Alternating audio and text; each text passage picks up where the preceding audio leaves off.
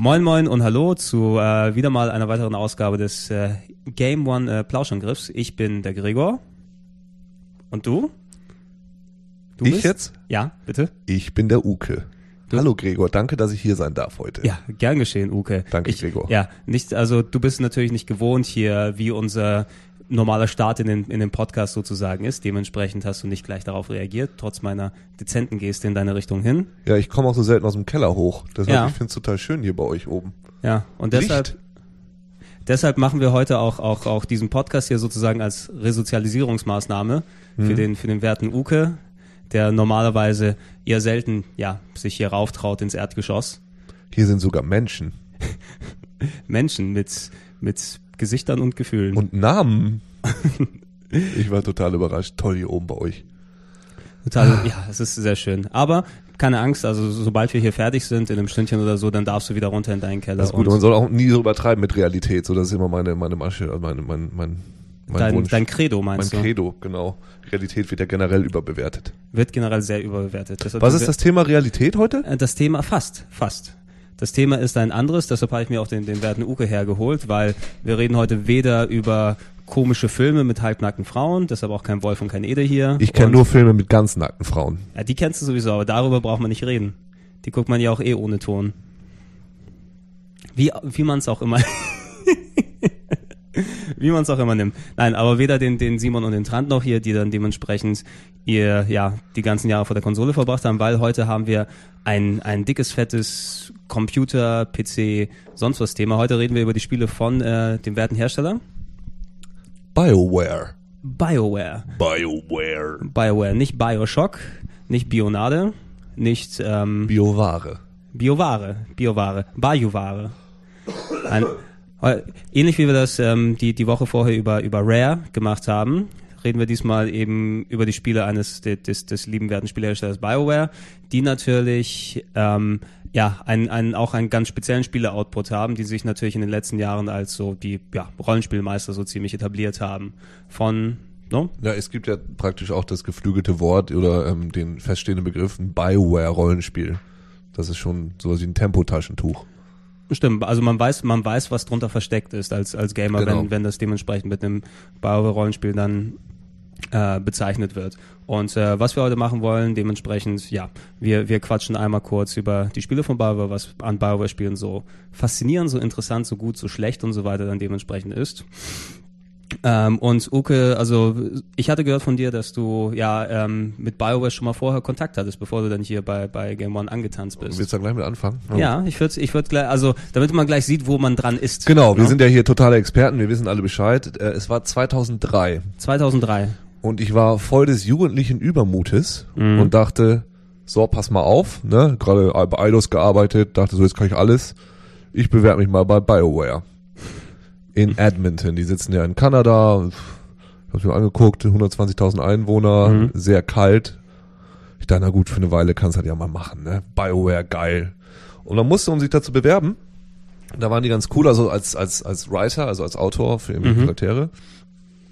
Ja, ich dachte, ne, du bist, gehst bei BioWare in die Schule, dann kannst du auch alles machen, weil das ist ja einfach saugeil. Ja, dann, dann kriegst du eigentlich überall einen Ja, Job, wenn es als ich. dann geht. Denke ich Ja. einfach mal so. Ne? Und du musstest, äh, um dich dazu bewerben, musstest du einen Charakter schreiben. Und eigentlich wollten sie, dass du das machst mit dem, ähm, mit diesem äh, Toolset, was ja mit Neverwinter Nights normalerweise mitkam. Da konntest du ja deine eigenen ähm, Spiele mitmachen, deine eigenen Add-ons, deine eigenen Mhm. Adventure. Ich hatte das irgendwie gerade nicht und dann konntest du es auch schreiben. Und du solltest einen sogenannten Quest-Giver schreiben. Das sind die, die bei Also dort, genau, dort, wo du hinläufst und sag, sozusagen, hier, ich habe einen Auftrag für dich. Genau, die bei World of Warcraft haben die immer hier diese Ausrufezeichen oder Fragezeichen oder so, das Gedöns Mhm. in meinem Kopf. Also es sollte einerseits ein Charakter sein, andererseits sollte er eben eine Aufgabe für den Spielercharakter, ja, Spielercharakter haben. Und dann habe ich also einen geschrieben. Ich glaube, er nannte sich äh, Feinwulf Grimason, ein alter Wikinger, der in einer Kneipe sitzt Mhm. und ähm, so ein alter Skalde, also der strunzbestrunken in dieser, in dieser Kneipe und gibt dir den Auftrag, die verlorene Note zu finden, die er auf seiner Laute spielen will, um damit das Tor nach Asgard zu öffnen. Er will dementsprechend in den Tod dann sozusagen. Asgard, ja, die, die. Ja, oder irgendwie wollte er dahin. Ich weiß halt nicht mehr genau. Ich glaube, Mhm. er hatte sie verloren, er hätte sonst wäre da nicht mehr hingekommen, weiß er gar irgendwie was. Und äh, ich glaube, das war, war ein ganz schönes Setup im Grunde. Und Mhm. ähm, es ging dann von da, glaube ich, so ein bisschen bergab, weil ich habe dann nur so, ne, ich, das ist der- erste Besuch, wo man den Auftrag kriegt. Ich habe das zwischendurch nicht geschrieben. Ich habe dann nur geschrieben, man findet dann nachher die Note, weil sie jemand auf dem Hintern tätowiert ist. Irgendein Orkkönig oder sowas. Und ich hatte dann natürlich auch so, das fanden sie, glaube ich, nicht so geil. Und ich hatte dann so, ähm, noch so ein paar Nebencharakter, also so ein paar kleine Neben Mhm. Nebensätze noch mit dabei oder so Nebensachen, die du mit dem reden konntest. Er erzählt dir nämlich, also ihr könnt zusammen trinken, dass er früher, als er klein war, ein kleines Schweinchen hatte. Das er irgendwie sehr vermisst. Und wenn du dann auch, und wenn dein Charisma niedrig genug ist und wenn du betrunken genug bist, irgendwann wird er dich fragen, bist du mein Schwein? Und, und du kannst antworten mit Nein, Ja Oder? oder Oink. Ich hab's gewusst. Ja gut, sie haben mich dann nicht genommen. Warum wohl? Ja, ich weiß Aber auch ich finde, nicht. ich finde das, das hört sich eigentlich nach einem, einem recht lustigen oder auch vor allem passenden ähm, Ich hätte auch gerne Nummer an. gespielt. Ja, Oink.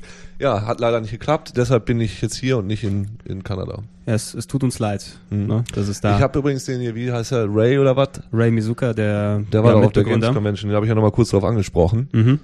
und äh, war ihm sehr unangenehm.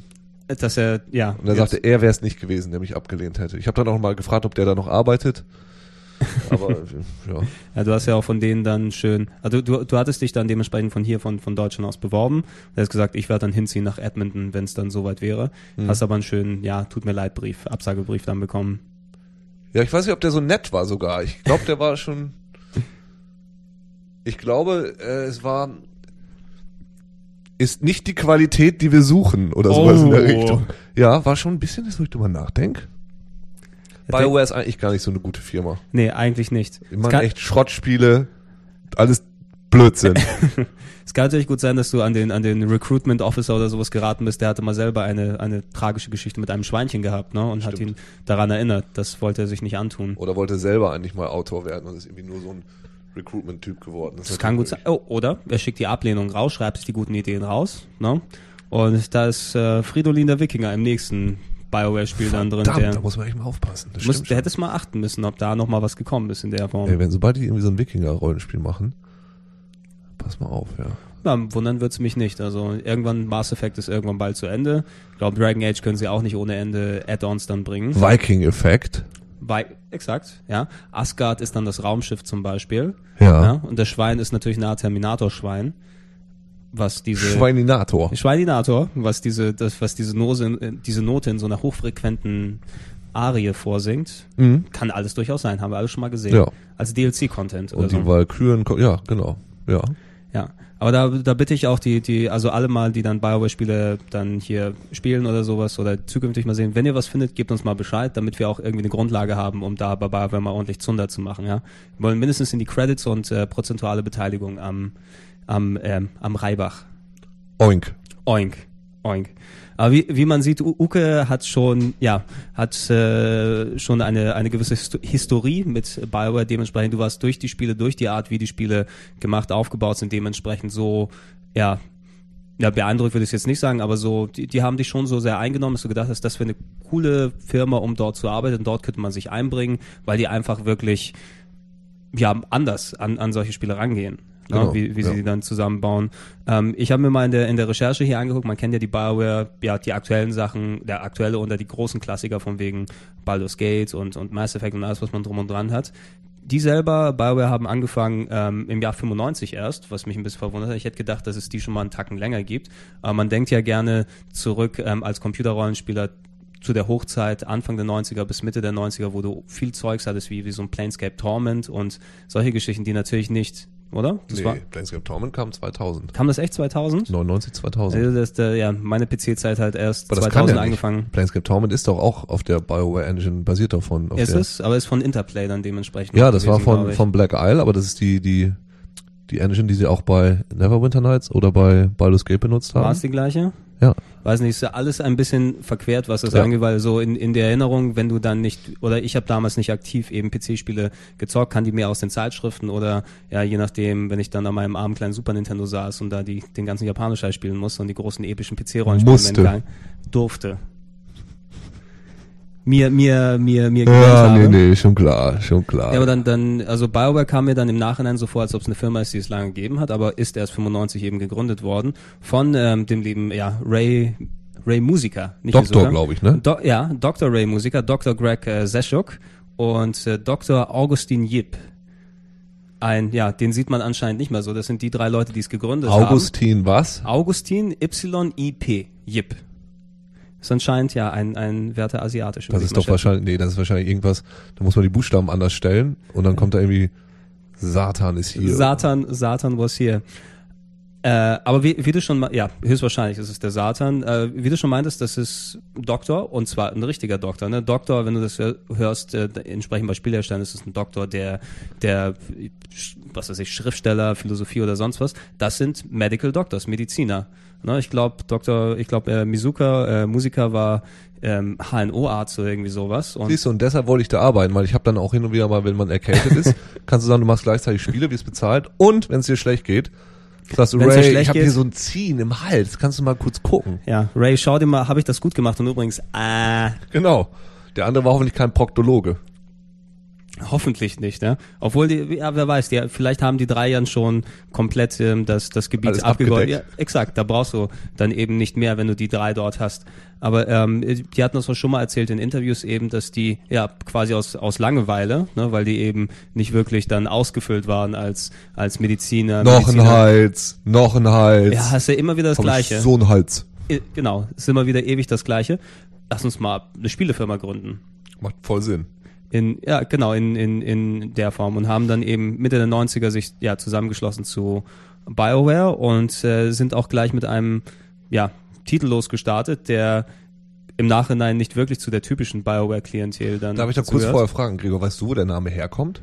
BioWare? Bioware, Bio, ich meine Bioware heißt wa- warum? Ja, ich dachte immer an, an ba Bioware oder sowas. Ja, aber das macht der, wieso, also wenn ich eine Firma gründe, die Computerspiele macht, die nenne ich doch nicht Bio, also das ist so wie Öko, Ökokram wird's auf Deutsch schon wahrscheinlich heißen. Ja, ich weiß, ich habe hier noch ähm, das, das alte Logo von BioWare. Das sieht man hier in Schwarz-Weiß nicht so gut, aber es ist so metallic, embossed oder irgendwie sowas. Und Das ist zwei anscheinend Hände. nur ein cooler Name, der, der Action und Gewalt oder sonst was symbolisieren soll.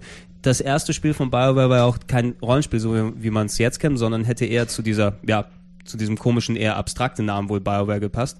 Shattered Steel, 1995 dann eben rausgekommen, als gegründet wurde. Shattered Steel war für den PC ein, ein ähm, MacWarrior-Klon. Ja, MacWarrior, also du, du sitzt in einem großen Roboter sozusagen drin und du siehst aus dem Cockpit raus, läufst mit diesem riesigen Roboter rum und bekämpfst andere Gefährte, Robo Roboter in irgendwie einer Endzeit. Also ein richtiges MacWarrior Action Ballergedöns, vielleicht Steel Battalion, ähnlich wie man es hier von der, von der Konsole her kennt. Und das war eigentlich der Start für BioWare. Ähm, was auch, ja, heutzutage wird es ein bisschen merkwürdig, weil die haben ja so gut wie gar nichts mehr mit dem Zeug an Hut. Vielleicht die, die technisierte Seite, was jetzt ein Mass Effect angeht, was auch mit viel mit Robotern und Mechs und so weiter zu tun hat. Aber das, die, die sind gleich mit dem Action-Titel gestartet. Na, Und ähm, der hat sich ja dementsprechend, ja, ich glaube nicht so wirklich im, im Hirn festgesetzt. Also niemand kennt mehr nee. es war wahrscheinlich ein nettes Spiel damals gewesen, aber ich glaube, keiner kennt, keiner erinnert sich mehr an Shattered Steel, ähm, wenn er, speziell wenn er an BioWare denkt. Hat auch bei mir nicht so, nee. Nee, ich glaube, es wurde auch von Interplay gepublished, aber die sind ja eh alle Vielleicht war es eine Interplay. Auftragsarbeit. Ich meine, ich kann mir jetzt auch vorstellen, du gründest eine Firma und das machst du ja nicht einfach mal so aus Spaß, sondern vielleicht hast du da irgendwie schon was gehabt. Vielleicht hat ein Kumpel, der gesagt hat, mach mir mal ein Roboterspiel. Mhm. Ja, Man stell dir vor, nicht. das waren die drei, die drei HNO und Proktologenärzte, ja, Ja. die dann sich gedacht haben, hm, wir wollen jetzt nicht mehr hier ähm, Leute untersuchen, sondern wir wollen mit riesigen Robotern Schlachten ausüben. Und wahrscheinlich, ich meine, wenn du da in Kanada wohnst, das ist ja auch eine Einöde dahin in Edmonton, das ist wahrscheinlich so das Ach, genaue das- Gegenteil. Das war keine Endzeit-Setting, das war einfach der, Hinter Hinterhof, Kanada, der genau. Hinterhof vom Musiker oder sowas. Von, Genau, genau. Am einfachsten. Da kriegen wir billig Das- die Grafiken, geben mal ein paar Fotos, zack, schwubbeliwupp. Und fertig. Fertig. Ja.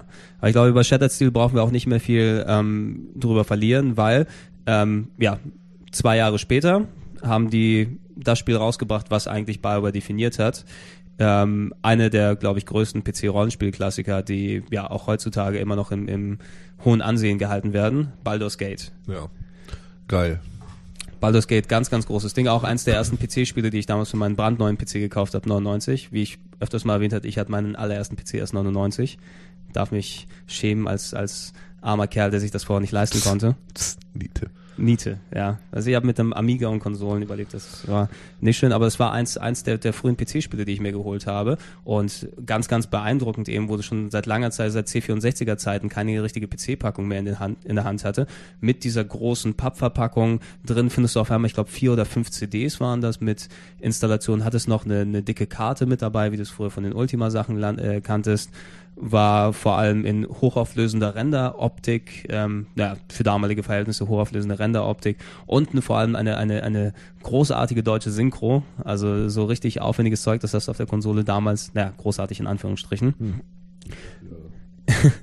nicht, wieder mal nicht. Nein, nein, hm. nicht, nicht mehr, nicht mehr wirklich. Aber ich war damals schon sehr beeindruckt von den Sachen, weil ich, ähm, ich habe eben die mit 90er Zeit im PC-Rollenspiel nicht mitgemacht und da war BioWare einfach mal ein ganz, oder ja, äh, Baldur's Gate von BioWare mal einfach ein ganz anderer Schnack. Ne? Ja, und es war ja vor allem äh, ein D&D-Adventure oder AD&D hieß es glaube ich damals mhm. noch. Ähm, da gab es ja auch vorher schon relativ viele geile. Da waren ja vorher SSI, war das glaube ich damals. SSI hatte viel gemacht mit Champions ähm, of Kryn. Ja, Curse of the Azure Bonds genau, und ähm, ja, genau die ganzen Geschichten. Buck Rogers habe ich immer sehr gern gespielt, was natürlich nicht AD&D war, aber auf dem System basiert ja. hat. Und deshalb, die hatten da gut vorgelegt. Also da hat man natürlich, man hat sich dann auch gefreut und mhm. AD&D oder D&D war, ist ja ein relativ bekanntes äh, Setting oder ein bekanntes System. Ja, eben, also Dungeons and Dragons, das ist der Klassiker. Ne? Genau. Ja. Und ich weiß jetzt ehrlich gesagt gar nicht, ob so viel dazwischen war, zwischen denen, ob da noch viele Spiele rauskamen in der Zwischenzeit, äh, irgendwelche D&D-Spiele zwischen den SSI-Dingern. Na, die, die SSI-Dinger haben dann irgendwann so 91, 92, glaube ich, dann ja, so genau. langsam, ja, als, als SSI den Bach runtergegangen ist, die haben ja auch zusätzlich neben den AD&D-Sachen auch viel Strategie gemacht und irgendwann wurden mhm. die aufgekauft oder haben sich in die, in die Binsen geritten. Aber da gab es in, in, ja, in der Form nicht mehr wirklich viel, was auf AD&D dann abgezielt hat. Genau, und deshalb, ich meine, das ist schon ist schon geil, weil das hat natürlich eine riesengroße Fanbase und äh, das hat ja immer einerseits das Problem, du musst die Erwartungen von den Leuten erfüllen. Ne? Also mhm. du darfst dir jetzt nicht irgendwie sonst was erlauben, da dürfen jetzt keine Elfen mit dicke kleine Elfen zum Beispiel rumlaufen, sondern du musst, du musst schon den, den Erwartungen der Fans gerecht werden. Aber du hast natürlich potenziell auch eine, erstmal eine riesengroße Grundbasis von Leuten, von denen du ausgehen kannst, ja, wenn du es vernünftig du, machst. Und du, und du darfst, ja, du brauchst ähm, auch nicht wirklich ein, ein komplettes Universum generieren, genau. sondern hast die Grundfeste, wo du dich daraus bedienen kannst. Genau. Und ähm, musst dann dementsprechend, natürlich, du musst dem auch gerecht werden, aber hast den Vorteil dem, dass du nicht alles neu machen musst. Genau. Ja. Und das war dieses Forgotten Realms Setting, was natürlich gewachsen ist über die Jahre. Das gibt's glaube ich, seit 20 Jahren gab's das damals. Und ähm, da ist natürlich eine unheimlich riesengroße Geschichte, aus der sie sich bedienen konnten. Mhm. Und ja, die haben eben dieses, dieses Regelsystem, was ja auch seit Ewigkeiten funktionierte und eigentlich in Anführungsstrichen alles, was sie jetzt noch machen mussten, ist das geil umsetzen und eine geile Story äh, dazu packen. Das haben sie einfach mal richtig gut hingekriegt. Hm was ich, was ich damals mit beeindruckend fand, eben nicht nur, ja, du, du hattest das typische, eigentlich schon typische PC-Gameplay, du sahst dann die Grafik in, für damalige Verhältnisse gut gerendert, von weiter oben, ja. hast isometrisch, hast dann herumgeklickt mit der Maus, hattest natürlich ähm, speziell was Charaktere und Dialoge angeht, ne, mit den, mit den, mit den dicken Dialog Trees und so weiter. Und ich, wie hieß nochmal der, der Typ mit der Maus? Minsk und äh, Bu oder irgendwie, ich weiß es nicht mehr. Da war so ein Kerl mit einer Ratte, der immer herumgelaufen ist, den fand ich dann ganz. Ratti? Ratti, Ratti, die Ratte. Aber die hatten mein auf jeden also es ist schon ziemlich lange her, dass ich es gespielt habe, deshalb kann ich auch keine konkreten Details eben zur Story und so weiter sagen. Aber ich fand, ich, ich war relativ beeindruckt, was eben, eben Story und, und Dialogoptionen dort angeht. Das ist das eben Merkmal, was da angefangen hat bei, genau. also das, die, die, die Signature sozusagen von BioWare, dass die genau. wirklich Ahnung haben von wie bauen wir eine Story auf, wie können wir ähm, Charaktere wirklich präsentieren, dass die auch interessant sind. Das ist ja etwas, was vielen Spieleherstellern immer noch abgeht, dass die einfach Charaktere nicht richtig bauen können. Genau. Ne? Genau. Ja, also ich ja, meine, ja. ich meine, äh, eigentlich, eigentlich sollte man meinen, das ist gar nicht so schwierig. Und ich weiß jetzt auch gar nicht, warum BioWare das jetzt so gut hingekriegt mhm. hat, ob das jetzt irgendwie geile Autoren sind, die sie haben, oder ob sie jetzt irgendwie einfach mal versehentlich ein richtiges, gutes Händchen dafür hatten. Aber da kommen wir auch gleich noch zu. Ich mhm. erinnere mich an Neverwinter Nights auch noch ein bisschen besser als an Baldur's Gate. Ähm, im Theater und so weiter funktionieren Charaktere natürlich immer mal überall. Es sind verschiedene Sachen, worüber es funktioniert. Ein Charakter will immer irgendwas. Mhm. und es und ein Charakter in Filmen und im Theater macht muss eine Entwicklung durchmachen, damit es für dich interessant ist. Mhm. Und das hat BioWare einfach unfassbar gut hingekriegt. Ich springe mal ganz kurz zu Neverwinter Nights, weil es Mhm. mir da irgendwie noch Mhm, relativ mhm. geläufig ist. Mhm. Du hattest irgendwie, ähm, glaube, du bist immer nur mit einer anderen Person rumgelaufen, du konntest Mhm. dir aber aus irgendwie sechs, sieben Versuch Personen eine aussuchen. Und alle diese Personen hatten eine eigene Hintergrundgeschichte. Und die waren dann plötzlich, die saßen dann später in irgendeiner Kneipe rum und du konntest mit jedem dieser Charakter los, Charaktere losziehen und dessen Hintergrundgeschichte erforschen, weiterführen und teilweise zu einem Ende bringen. Sowas wie, ich muss den Panzer meiner Mutter finden, also den Brustpanzer, Mhm. oder oh, hier bin ich geboren, hier komme ich her. Das habe ich eigentlich in keinem anderen Spiel oder in sehr wenigen Spielen sonst so erlebt. So, du hast echt, die haben eine Geschichte gehabt. Die haben eine Geschichte gehabt. Die haben untereinander miteinander geredet. Der eine konnte den anderen nicht leiden. So, und die, die, da passierte die ganze Zeit was. Gut. Das kurz dazu. Nee, aber ge ge genau, genau das, was du, was du, was du gerade aufgeführt hast, eben, das, das zieht sich durch jedes Bioware-Spiel, egal ob es ein Mass Effect, ein Jade Empire oder wie die auch alle heißen, dann dementsprechend sind, dass du ähm, bei den Nebenfiguren, du bist natürlich als Hauptcharakter auch irgendwie eingebaut und so weiter, aber wo es dann stattfindet, die Geschichte, ist eben, ist eben character-driven. Ne? Ja. Die, die haben ihren Charakterbogen, den sie bestreiten, von Anfang bis Ende. Die haben eigentlich, obwohl sie dann ja eigentlich relativ normale Fantasy-Leutchen an sich sein würden, ne, vom, vom Design her oder auch bei, bei, bei Mass Effect eben typisch Science Fiction. Der eine ist der Alien, der andere ist der große Klingonenverschnitt und so weiter. Die werden aber durch, durch eine eigene kleine Hintergrundstory, die das eben, ein, die eben ein bisschen anders ist als, als normalerweise und eben einen Weg, den sie bestreiten von Anfang bis Ende, den du, Genau. den du ähm, facilitates oder Ja, wie würde genau, man so, genau, so, den den- du, wo du dran teilnimmst. wo, du, wo du dran teilnimmst und du die dadurch, äh, darüber inklusive der Interaktion und ähm, alles Mögliche dann kennenlernst und wirklich dann auch, ähm, wenn dann eben Geschichten kommen, wo dann ähm, ja, irgendein Charakter muss sich opfern oder du musst den Charakter opfern oder irgendeiner stirbt oder irgendetwas passiert, irgendeine Wendung, die dort ähm, eingebaut ist im Spiel, dann auch Gewicht hat.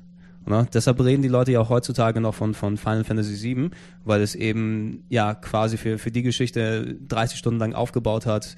Oh, Ares, die ist so nett und so süß und dann am Ende kommen die vielleicht alle zusammen, pff, tot. Ne?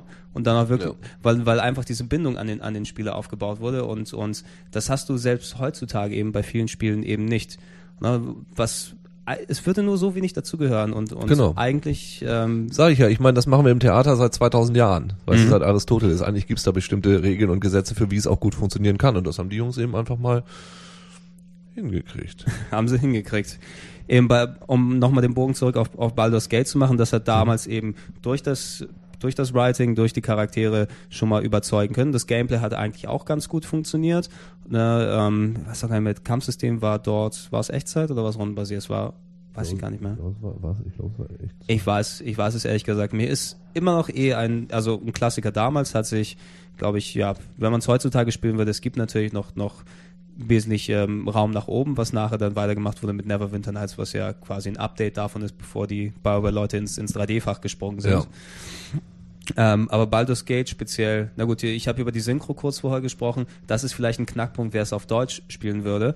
Ähm, die haben sich nicht nehmen lassen, da die, die Synchro-Leute damals, obwohl es Mitte der oder ja Mitte der 90er eigentlich schon besser hätte sein sollen, nicht, nicht nehmen lassen, dass sie diverse deutsche Dialekte eingebaut haben in die ähm, bei den Charakteren dort und dass die teilweise ja äh, NPCs angefangen haben zu sechseln. Ja? Die Elfen wahrscheinlich. Was, wahrscheinlich. Also, äh, wir ist Ach, hier aber, hör mal ein bisschen Mana von hier hinten. Ja? Einfach bipsch nochmal. Wer ist denn hier Ach, der, ist denn hier der Ja, ich glaube, es ist generell mal so ein Problem gewesen mit der, mit der Synchro damals das, oder der Lokalisierung, dass die, äh, oh, wir haben kein Geld. Oh, hier ist doch noch ein Raum voller Programmierer. Die können das doch alle mal kurz machen. Hini, kommst du ihm rüber? Ja, was? Ja. Sprichst mal kurz? Ja, okay. Hm. Okay, äh, und Ja, dann das halt, ist- ja, in den Credits haben auf einmal alle den gleichen Nachnamen oder so, ja. Wo die, der, der, der Manager, der, der, die Frau des Managers, die Tochter des Managers oder was ja, das das sind. sowas ist schade. Das äh, ist natürlich Blödsinn. Ich habe es, glaube ich, auch auf Englisch gespielt. Das habe ich. Ja, aber ich, ja, wie bei den meisten Rollenspielsachen hier und BioWare-Sachen sollte man sie sich eigentlich auf Englisch Auf geben. jeden Fall. Obwohl ich sagen muss, ich habe Mass Effect jetzt Teil 1 und Teil 2 auf Deutsch durchgespielt. Echt? Weil, ja, bei, also einfach von der Verfügbarkeit her, weil ich es mir schon auf Deutsch hier geholt hatte. Und bei aller Liebe zur, zur englischen Synchro, die natürlich auch besser ist. Es wird natürlich, wurde bei uns auch relativ hoch stilisiert, wie schlecht die deutsche Synchro dann ist. Sie ist in Teilen, sie ist nicht so gut wie die englische, aber sie ist durchaus gut und passabel. Wie eine Oh. Star Trek-Intro, kann, Okay. man- kann, man's, kann man sagen. Ne? Die Star Trek-Sachen sind auch eigentlich alle geiler in Englisch im Original, aber auf Deutsch ist es auf jeden Fall passabel und es funktioniert gut. Ne? Okay. Ja, mit Ausnahme eben, also Baldur's Gate, solange die nicht sechseln, ist es okay. Äh, Baldur's Gate, wir können da auch gleich, glaube ich, Baldur's Gate 2 dort mitnehmen, was ähm, dazwischen gab es zwar noch ein Spiel, aber Baldur's äh, Gate 2, nachdem das erste Baldur's Gate eben 98 richtig eingeschlagen hat, ähm, hat es, glaube ich, nochmal im Jahr 2000 Baldur's Gate 2 äh, Shadows of Amn oder die Schatten von Amn ähm, ja, die, die Formel nochmal aufgenommen von, von, vom ersten Baldur's Gate und das Typische, was eine Fortsetzung eben macht. Alles größer, alles schöner, alles besser. Ähm, so allzu sehr ins Detail müssen wir dort jetzt auch nicht reingehen. Es gibt von Baldur's Gate 1, äh, Baldur's Gate 1 und 2, ähm, ich glaube, mittlerweile kann man sich für 10, 15 Euro so eine Komplettfassung kaufen, wo alles inklusive der Add-ons wie, wie Legenden der Schwertküste von Baldur's Gate 1 oder der Thron des Baal, glaube ich, war von Baldur's Gate 2 das Add-on, gibt's alle auf einer Disc äh, oder auf einer DVD besser gesagt, dass man nicht mit 10 CDs hier herumjonglieren muss und äh, die mittlerweile auch so dann eingestellt sind, dass man die auf Vista und XP spielen, äh, auf Vista und, und Ah, okay. Windows 7 spielen kann und nicht nur auf ja, alten Rechnern mit DOS-Box und was auch immer nochmal dazu Ja, kommt. Ja, ja. Dass man sich das holen kann. Ich glaube, Baldur's Gate 2 gilt auch immer noch, äh, es gilt als das bessere Spiel natürlich, zwei Jahre noch mit dazu und auch einer der Klassiker, das, also wer Bock drauf hat, kann es auf jeden Fall geben. Zwischendurch, zwischen Baldur's Gate 1 und 2 gab's ähm, ein weiteres Spiel, was eher ungewöhnlich ist für die heutige äh, Ausrichtung von BioWare. Da haben sie nämlich eine Fortsetzung gemacht zu einem, zu einem Spiel von Shiny Entertainment, das die ein paar Jahre vorher rausgebracht haben, MDK. Stimmt. MDK war 97 ja so ein, ein relativ revolutionärer Murder, Titel. Death, Kill, was Mur- heißt es? Es heißt eigentlich Murder, Death, Kill. Also die Abkürzung ist dann von der, ich glaube, von der US-Polizei oder sowas, MDK. Ähm, aber innerhalb des Kontexts des Spieles heißt es irgendwas anderes. Ich glaube, das sind die Initialen des, des Hauptcharakters. Das war so ein komischer, hat, hatte der Typ einen Anzug oder war das ein Alien mit so einem komischen Kopf? Ich glaube, es war ein Anzug. Ich habe noch eine einzige Erinnerung an MDK. Mhm. Ein Bild, was ich mir eingefressen hat, das war, wo du, dass du immer so, du kannst so ganz weit ranzoomen. Ja. Das war, glaube ich, irgendwie das geile Detail. Genau das war's, genau das war's. Und dann konnte, ich habe ein so ein Bild, wo ich so ganz weit an so einen Typen rangezoomt habe. Und der hat immer so wie die, wie die, äh, wie die Schotten bei Braveheart, hat sich immer umgedreht und sich auf den Arsch gezeigt. und das war immer so befriedigend, den dann da reinzuschießen. Das war total großartig, weil der hat gedacht, du bist zu weit weg, aber nix. Ja, das waren, das waren die, die Merkmale vom ersten MDK damals, was für PC, PlayStation 1 und so weiter von äh, Shiny Entertainment, also David Perry, ähm, der zum Glück mittlerweile nicht mehr Spiele machen darf. Also der hat mich irgendwann angepisst, David Perry. Das Deshalb war, darf er keine Spiele mehr machen. ne, weil der mich ange ja, Kannst du dich an Messiah erinnern? Hast du das mal gespielt, wo du als Ja. kleiner, als kleiner hüpfender so so Liebesengel unterwegs Ja, ja, bist ja, in so ja. einer apokalyptischen Welt? wirkte vorher immer wie so eine tolle Idee. Ja. Die Fand haben ich. dann, die haben dann auch Enter the Matrix verbrochen, das Videospiel. Ach, also und danach ja, ja. kam kam nichts mehr viel. Aber Shiny Entertainment damals MDK galt ähm, 97 glaube ich ist es rausgekommen, galt eben wegen dieser wegen dieses Zooms. Es war eines der ersten Spiele, was neben einem indizierten Rare Shooter, den wir vor ein paar Wochen behandelt haben im Podcast, so quasi das Sniping ähm, das Sniping richtig festgelegt hat, wie das auf, auf äh, vernünftig funktionieren kann bei einem Shooter. Ne? Vorher warst du ja die, die normalen Ego-Shooter gewohnt, da war eine richtige Snipergang eigentlich nicht eingebaut. Dort konntest du eben von, von einer Ecke der Map oder einer Ecke des Levels zur anderen reinzoomen auf den Gegner und ohne dass es eben hereinploppt oder sowas, sondern du konntest wirklich richtig zoomen, hingehen mit dem Snipergewehr und auch effektiv damit arbeiten. Ja, und das ist ein Ansatz, den auch ähm, BioWare beim zweiten dann verfolgt hat. Es hat, glaube ich, wenn man sich die Packung anguckt, steht auch äh, Sniper-based Gameplay oder sowas drauf. Alles klar, clever. Na, was äh, den ich habe äh, MDK 2 glaube ich nur kurz gespielt. Ähm, den ersten hatte ich ein bisschen länger gezockt. Ich glaube beim was ich mitbekommen habe von MDK 2, dass da der typische BioWare Humor und die Charakteristiken, wie sie die Charaktere zusammenbauen, dort auch mit Einfluss genommen haben. Also das Spiel ist schon für ein Third-Person-Action-Titel, wo eben viel geballert wird und vor allem, wo du teilweise echt sehr, sehr schwere Situationen hast, weil das war, glaube ich, auch eine, ein herausstechendes Merkmal, dass MDK ziemlich knallhart war und MDK 2 dementsprechend dazu auch.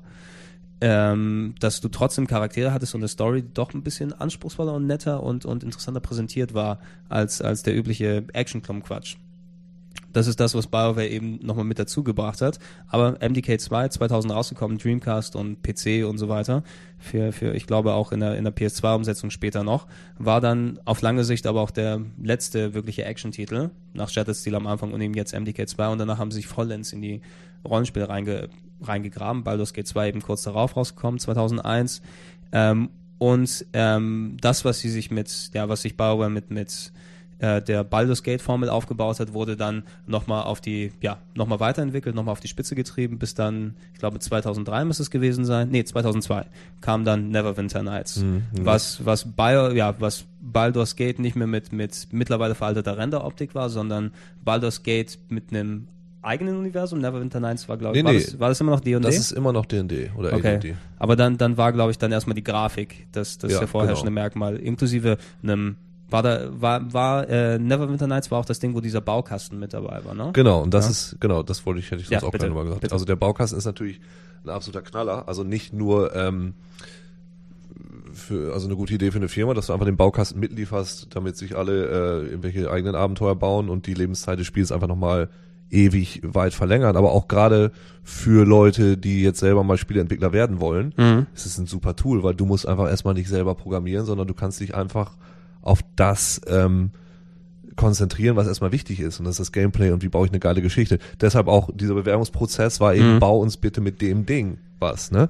Was, was total clever ist, weil das sind dieselben Tools, die du auch benutzen würdest, wenn du bei so einer Firma arbeitest und nicht gerade Programmierer sein willst. Genau, genau. Ich glaube, das macht, das macht auch Power den, to the people, weißt du? das macht dem Sinn, dass du deine, deine Energie als, als Entwickler Genau. darauf aufwenden kannst, ich mache das Spiel gut, ich mache die Charaktere und die Geschichte gut und ich muss mich nicht um jeden kleinsten Bullshit kümmern, Genau. ähm, um dort die, ja, dass die Engine funktioniert. Genau.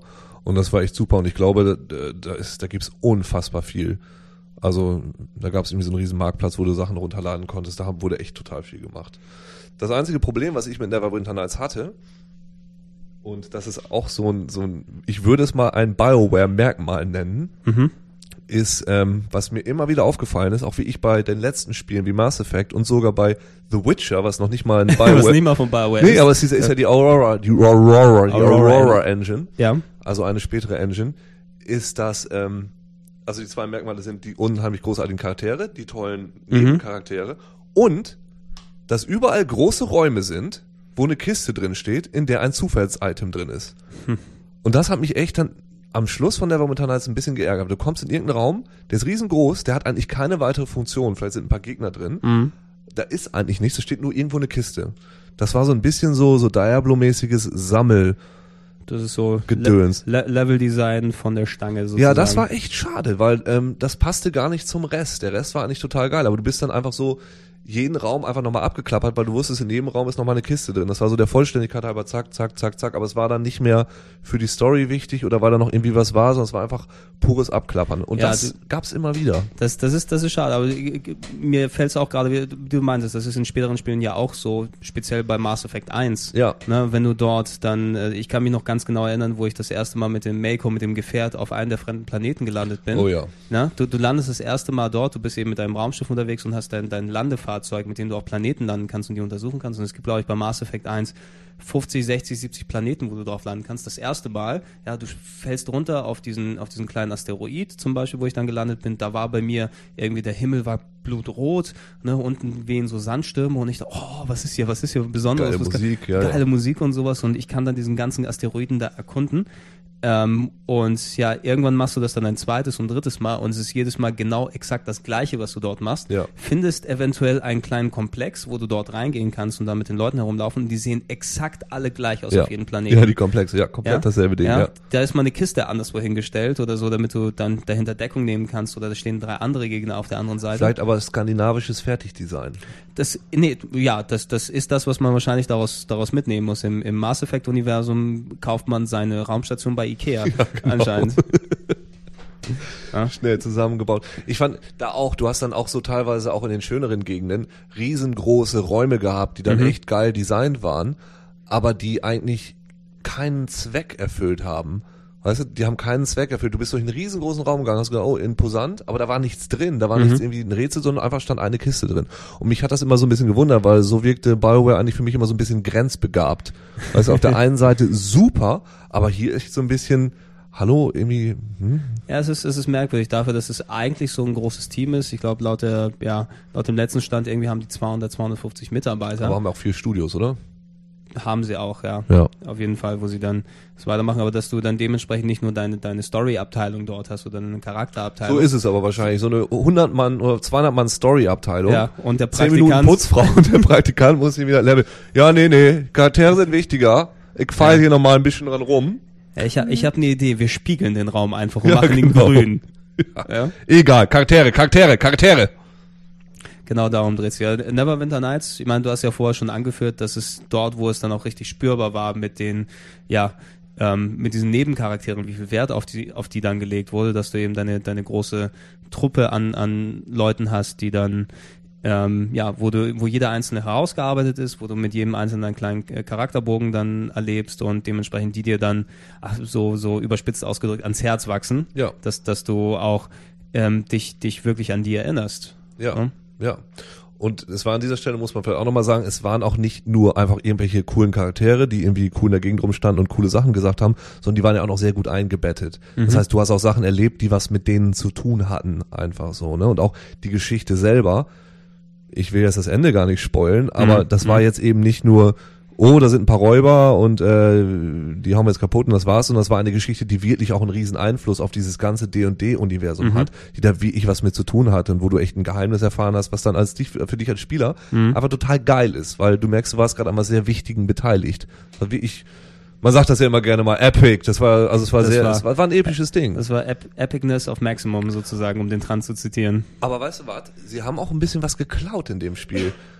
Weil da gibt's einen so ein Level, wo du, glaube ich, in so einer Glas, oder mit einem Charakter bist du in so einer Glaskugel drin. Und Mhm. da habe ich gedacht, das ist, das war echt geklaut vom irgendein Buch, was ich kurz vorher gelesen Eine habe. Glaskugel. Oder vom du, allerletzten du weißt ja nicht, wo die ihre Inspiration da draus ziehen und dann natürlich zitieren, in Ja. Anführungsstrichen. Ach Mann, ey, mein Gehirn. Vielleicht aber muss ich an der Stelle jetzt mal erwähnen, du willst wahrscheinlich schon weiterreden. Nee, ich weiß bitte, jetzt auch bitte, gar bitte. nicht, ob, ob das jetzt mit der Engine von Neverwinter Nights war oder der Engine von, von Baldur's Gate. Es kann auch sein, dass Baldur's Gate war. Also eins meiner Lieblings-Bioware-Abenteuer. Mhm. Adventure war ja gar kein Bioware Adventure, sondern von Black Isle.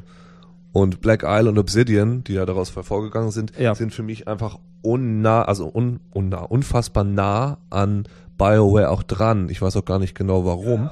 Neverwinter Nights und Icewind Dale sind so zwei Spiele oder Spieleserien, die immer sehr nah dran beieinander waren, als jetzt jemanden für mich, der damals die Spiele nicht direkt zocken konnte. Ja. Ne, dann die, die kamen ja irgendwie so, das, das sind nahe Spiele, das sind verwandte Spiele, ne, die sind beide gleich gut, Ja. sind beides Rollenspiel, epische Abenteuer sind natürlich andere Hersteller dann hinten dran. Genau. Meine Bla Black Isle, meins Black Isle auch eben Planescape Torment, was wir ja auch nochmal in unserer Top 20 der besten Spiele ever Genau. Drin hatten, was heute, glaube ich, als das quintessentielle ähm, PC-Rollenspiel gilt. Genau, ist auch gerade noch mal rausgekommen, habe ich jetzt ein paar Mal gesehen. Mhm. Würde ich auch jedem ans Herz legen. Also es ist ein Knaller.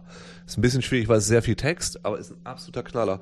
Ähm, und also das hat, hat BioWare dann gemacht. Sie haben viele ihrer zweiten Teile, glaube ich, outgesourced. Ich Ja, also Obs- Obsidian, die dann aus, aus ähm, Black Isle hervorgegangen sind, nachdem Black Isle, glaube ich, Black Isle Studios nicht mehr Funding bekommen haben, kein Geld mehr bekommen haben, weil Interplay dann komplett in die Binsen gegangen ist. Ja. Ähm, Obsidian sind dann ähm, Leute, die aus den aus dem Black Isle, aus Black Isle hervorgegangen sind und dann die Auftragsarbeiten sozusagen, die Fortsetzung übernommen haben, ob es jetzt ein ähm, Neverwinter Nights 2 ist, ein, ein Knights of the Old Republic 2 oder jetzt machen die zum Beispiel Fallout New Vegas für ähm, hier für Bethesda. Bethesda. für Bethesda, die Fallout 3 eben gemacht haben, machen die das. Aber es sind die, die, die Spezialisten mittlerweile, die eine, eine, ein bekanntes Die Teil ein bekan- 2 die Spezialisten. Teil 2 Macher, die natürlich dann aber leider auch ein bisschen den Ruf haben, dass Teil 2 immer nicht ganz so geil wie der erste ist. Mhm. Ne, immer noch, also alle, die du dann fragst, äh, Knights of the Old Republic 2, auch immer noch ein guter Titel, halb fertig leider gewesen und so weiter. Da,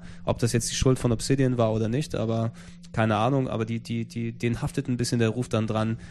Ja, ja, die machen schon irgendwie, aber leider nicht ganz so geil. Aber Planescape Torment, und ich erwähne das eigentlich auch nochmal, weil das für mich eigentlich dieses ganze Konzept von den Bioware-Spielen nochmal komplett, also zu so einem finalen Höhepunkt bringt, möchte ich fast Mhm. sagen, weil der, es spielt einmal, es spielt in der Mitte des Multiversums, in der Stadt, in der Mitte des Multiversums in Sigil. Mhm. Es gab, äh, da gab es so eine Kampagnenwelt, die hieß Planescape. Das war eine der coolsten Kampagnenwelten, die es im AD&D-Universum gab. Mhm. Die wurde in den Büchern, also in offiziellen Büchern und Kästen, war die völlig langweilig. Es war ganz schade, weil es war so eine geile Idee. Was hast du Mhm. diese, diese, diese outeren, diese außeren Welten und äh, die ganzen Sphären fliegen da drum rum und du hast eine Stadt, die in der Mitte ist. So, wo ein Slang des viktorianischen Englands gespricht, gesprochen wurde. Super geil. Und in den offiziellen Büchern standen dann immer nur so drin, das Geheimnis dieses Brunnens, darin liegt ein Schwert plus drei. Und Toll. es war für, es war komplett für den Arsch. Und ähm, die Jungs haben das geschafft, basierend auf dieser Bioware Engine, da eine Geschichte reinzuzaubern, die einfach alles zusammenfasst, was dieses Universum ausmacht. Und die ist wirklich unfassbar gut. Der Hauptdarsteller ist eben, äh, der ist ungefähr, ich weiß nicht, 1000, 2000 der, Jahre der alt. namenlose Typ. Der Namenlose, genau. Gerne mal namenlose Helden. Müssen wir noch mal eine Top 5 klar. machen. Die Top 5 der Namenlosen. Der Top die, 5, die Top 5 auf Platz 5 namenlos. ja, genau. Oder, genau. oder die, die ihre Vergangenheit vergessen haben. Müssen wir Ja. auf jeden Fall nochmal. Auf jeden Fall. Und der, dadurch, dass der ähm, eben schon so alt ist, ist der allen seinen Kumpels und all seinen Kollegen, die er trifft, irgendwann schon mal begegnet. Sie erkennen Mhm. ihn teilweise nicht wieder. Ich will gar nicht spoilern. Aber es ist einfach nochmal unglaublich weit drüber und es ist wirklich, wirklich, wirklich unfassbar. 10 Euro, ich glaube, bei Play, Play.com oder so. Ja, also genau, in der, Gerade neu in der. Neuauflage als DVD. Ich hoffe, die haben da nochmal daran gedacht, dass das vernünftig spielbar ist. Denk als, schon, ja. Ähm, die Version, die ich mir vor ein paar Jährchen gekauft habe, das war damals auch noch in so einer Sammlerbox mit, ähm, glaube ich, einer Patch-CD, die gleich mit dabei war, damit du es überhaupt starten kannst. Ich hatte auch eine Sammlerbox mit dem Buch gleich dabei. Das Buch war aber Oh, ich hatte, ich hatte nur Karten leider. Also so, so kleine Spielkarten irgendwie. Ähm, Oh, das gab's ja auch. Es gab ja so ein Kartenspiel dazu. Das Mhm. war aber auch blödsinnig. Blood Wars. Ja, irgendwie. Aber äh, muss ich echt sagen, vielleicht ist das auch was, was man vielleicht noch mal auf seinem iPad spielen kann oder so. Ich weiß es nicht. Ähm, Ja, sehr komm, viel will- Text. Lass, lass es uns ausgraben irgendwann in einer der nächsten Sendungen. Sollten wir echt machen, ja.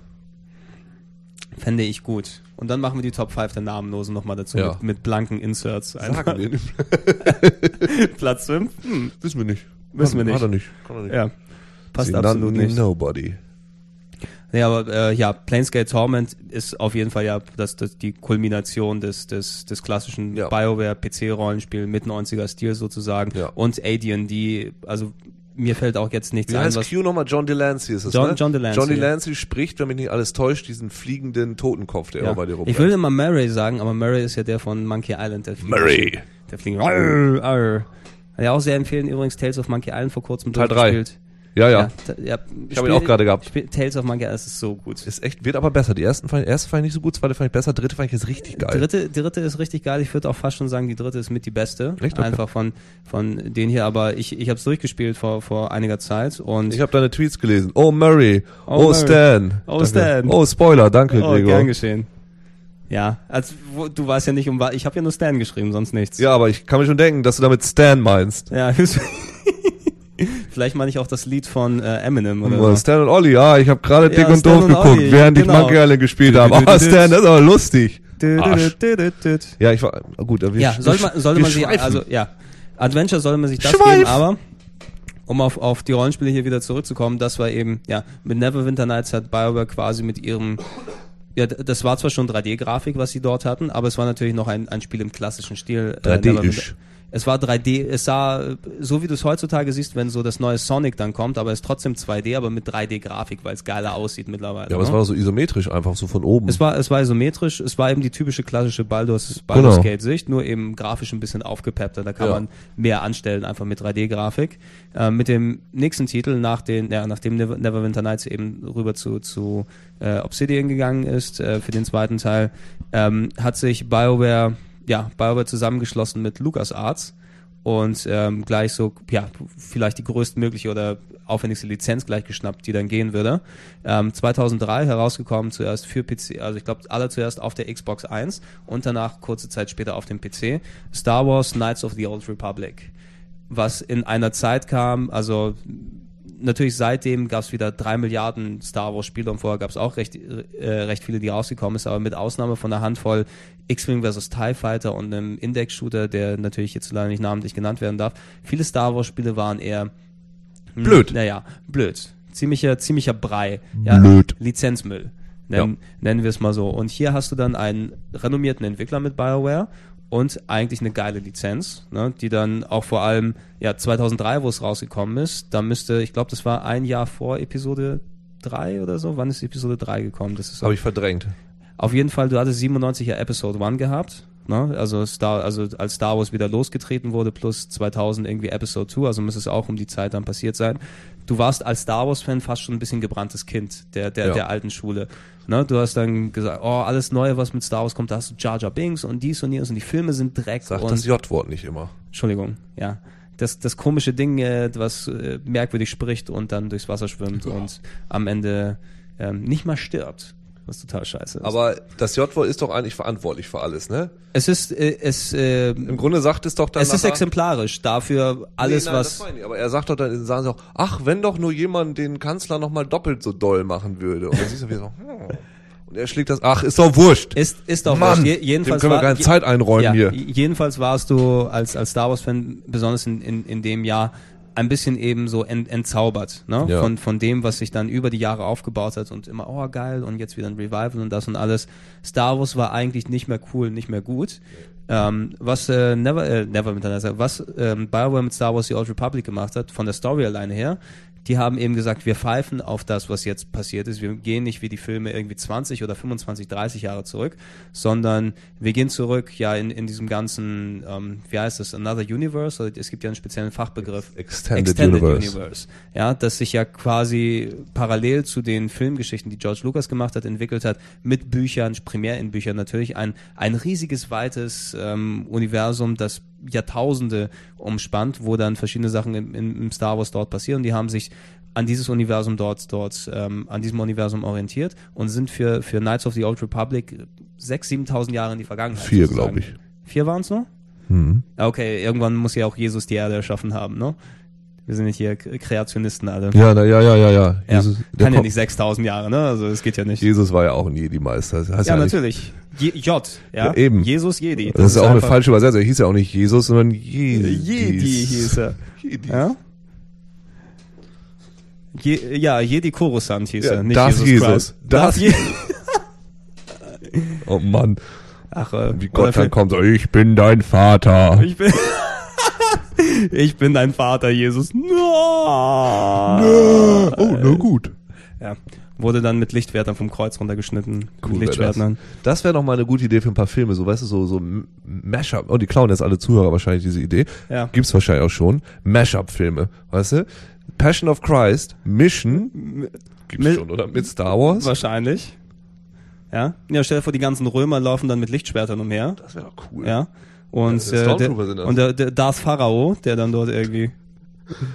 Oder Darth Moses, fände ich irgendwie ist natürlich geil. auch Ju Je Ja? Jedis. Stell, stell dir vor Darth Moses vor, der dann mit den, mit den zwei äh, Steintabletts dort runterkommt und schießt Laser daraus oder irgendwie so. Finde ich super cool. Das ist ein Jedi Holocron. Das war ein guter Witz, Uke. La, ja, de, deswegen. la- Der, war, schon nicht schlecht. Oh, Alter. Ich Ja. kenne diesen. Mann nicht. Ich finde es auch nicht lustig. Nee, wir haben auch nichts gemacht. Hier ist auch nichts rausgeschnitten worden. Nichts. Nichts. Ähm, Star Wars The Old Republic oder Knights of the Old Republic hat sich eben Auch KOTOR genannt. KOTOR, ja, was auch ein immer, ja, ein, ich Ja. fand immer ein bisschen strange Abkürzung ist. Hm, KOTOR. Und auch immer, wenn du schreiben musstest, musst du natürlich mit unterschiedlich großen Buchstaben machen, weil Old Republic groß hinten. Sonst wurdest du angeschrien. Muss auf Klo. Machst du KOTOR oder Pipo? Bibovic. Oh Gott. Ja, jetzt, jetzt artet, jetzt artet das auch wieder aus. aber- Konzentration. Ja. Ähm, Knights of the Old Republic eben hat sich die Sto storymäßig daher bedient und es gab am Anfang, kann ich mich noch gut erinnern, eine, eine kleine Kontroverse eben, weil BioWare als PC-Meister, als, als Herren des PC-Rollenspiels eben eigentlich einen Titel erstmal geschaffen haben, der eher Konsolen geeignet ist. Ja. Ne? Da hatte Microsoft dementsprechend ja noch mit LucasArts sich abgesprochen und dementsprechend die Gelder fließen lassen. Es kommt zuerst auf der Xbox 1 raus. Und es war dann eben auch ein Spiel, was der Xbox 1 zuträglich gewesen ist. Du hast eine richtige 3D-Grafik gehabt, mit der du rumgelaufen bist. Das, ähm, ja, das typische Kampfsystem, was du dort hast, inklusive der, der, ja, du hast ja normalerweise gekämpft, du machst die Pause-Taste und kannst dann anklicken, deine Zauber und alles dran. Das wurde umgesetzt in einem 3D, in einer 3D-Umgebung, das ist auch Das mit war dem echt komisch. Es war merkwürdig. Also als, als, als typischer Konsolenrollenspieler bin ich ganz am Anfang auch nicht wirklich warm geworden mit dem Ding. Ich auch nicht. Weil ich, ich fühlte mich total, ja, überfordert kann man es fast schon sagen. Ne? Du, es fängt an und dann, okay, du hast die drei Milliarden Sachen, die du machen kannst, warte mal. Und es ist eigentlich, ich kann in Echtzeit herumlaufen, aber ich muss Pause trotzdem Ja, machen, genau. um dort meine Befehle und Zauber und Angriffe auszuwählen. Und es war irritierend auf Ja, den ersten total. Schritt. Es hat zwar im Nachhinein, wenn du dich ein bisschen dran gewöhnt hast, hat es einigermaßen funktioniert.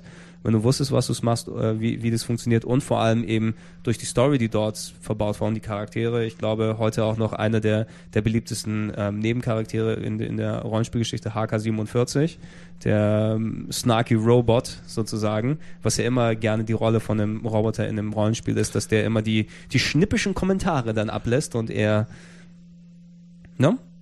Hakan 47 sehe Hakan, Hakan 47, ist es wieder Mashup-Zeit? Ja, es ist wieder Mashup-Zeit. Und ich sehe da auch vor allem hier Agent 47, der da auch noch was Ja. mit zu tun hat.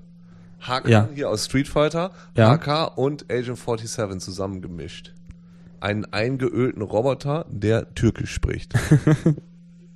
Bitte, bitte, bitte. Ja, büdü, büdü, büdü. Gott, das wird immer alberner. Ach ja.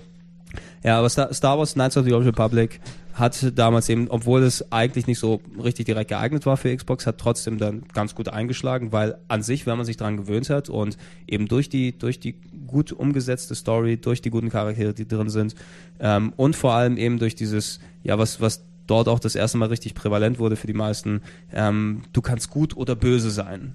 No? Ja. Dieses, dieses gut-böse. Und, und das, das ist im Star Wars-Universum ja eh sehr, sehr schwarz-weiß. Ne? Gut Jedi, böse Sith. Na, und du konntest dann eh dann durch deine, ja, dieses, dieses BioWare-typische Entscheidungssystem, gebe ich mal positive Antworten, gebe ich negative Antworten. Ähm, war das bei Knights of the Old Republic auch schon mit diesem Ring, glaube ich, wo du dann, dann wie bei, wie bei Mass Effect dann deine, Ich glaube wohl, aber ich weiß es alles nicht mehr so ganz genau. Weiß ich auch nicht mehr wirklich genau.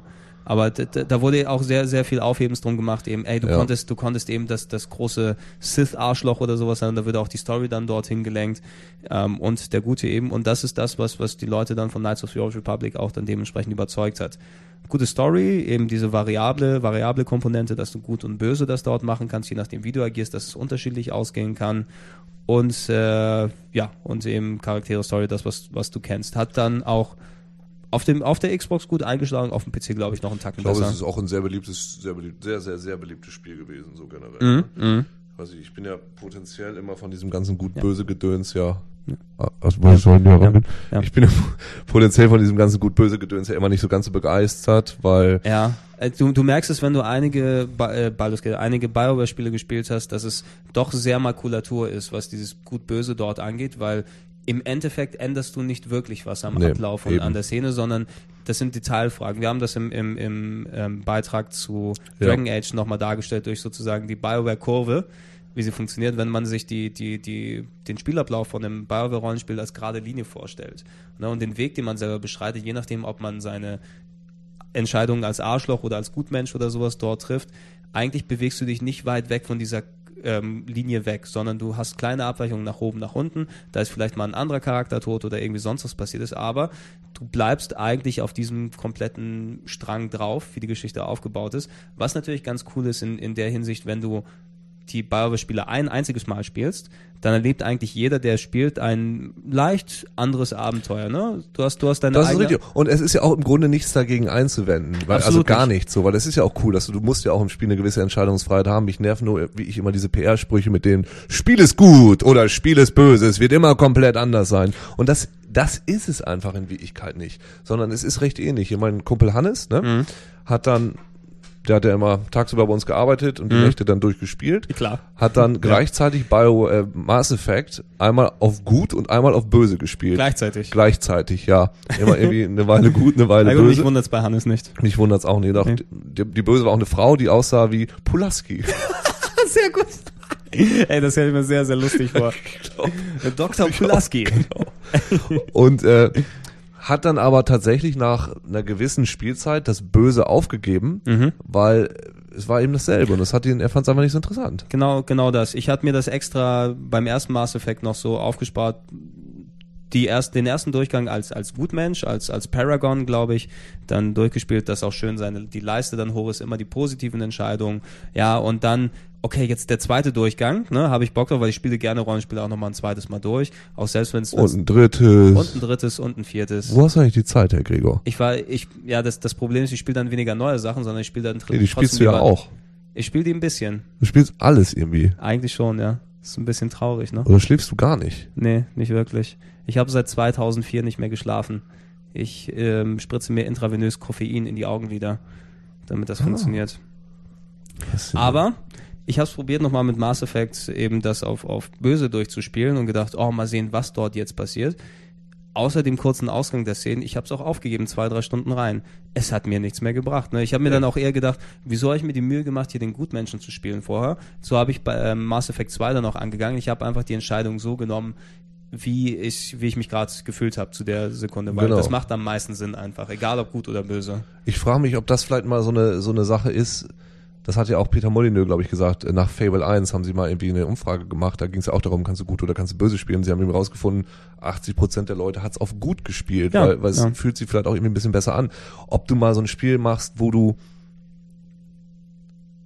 Mhm. wo du, wo du äh, vielleicht wie, wie ein Schauspieler agieren musst und in irgendeiner Rolle agieren musst, wo dir gesagt wird, du musst jetzt auch mal kreativ böse agieren und das ist jetzt deine Aufgabe, dich so zu benehmen.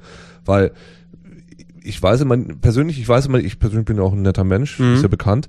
Ich habe dann auch mal Mitleid mit denen in dem Spiel und ich will denen auch nichts Böses tun. Ich habe in Mass Effect auch die Alien-Frau überleben lassen und Mhm. dieses ganze Zeug.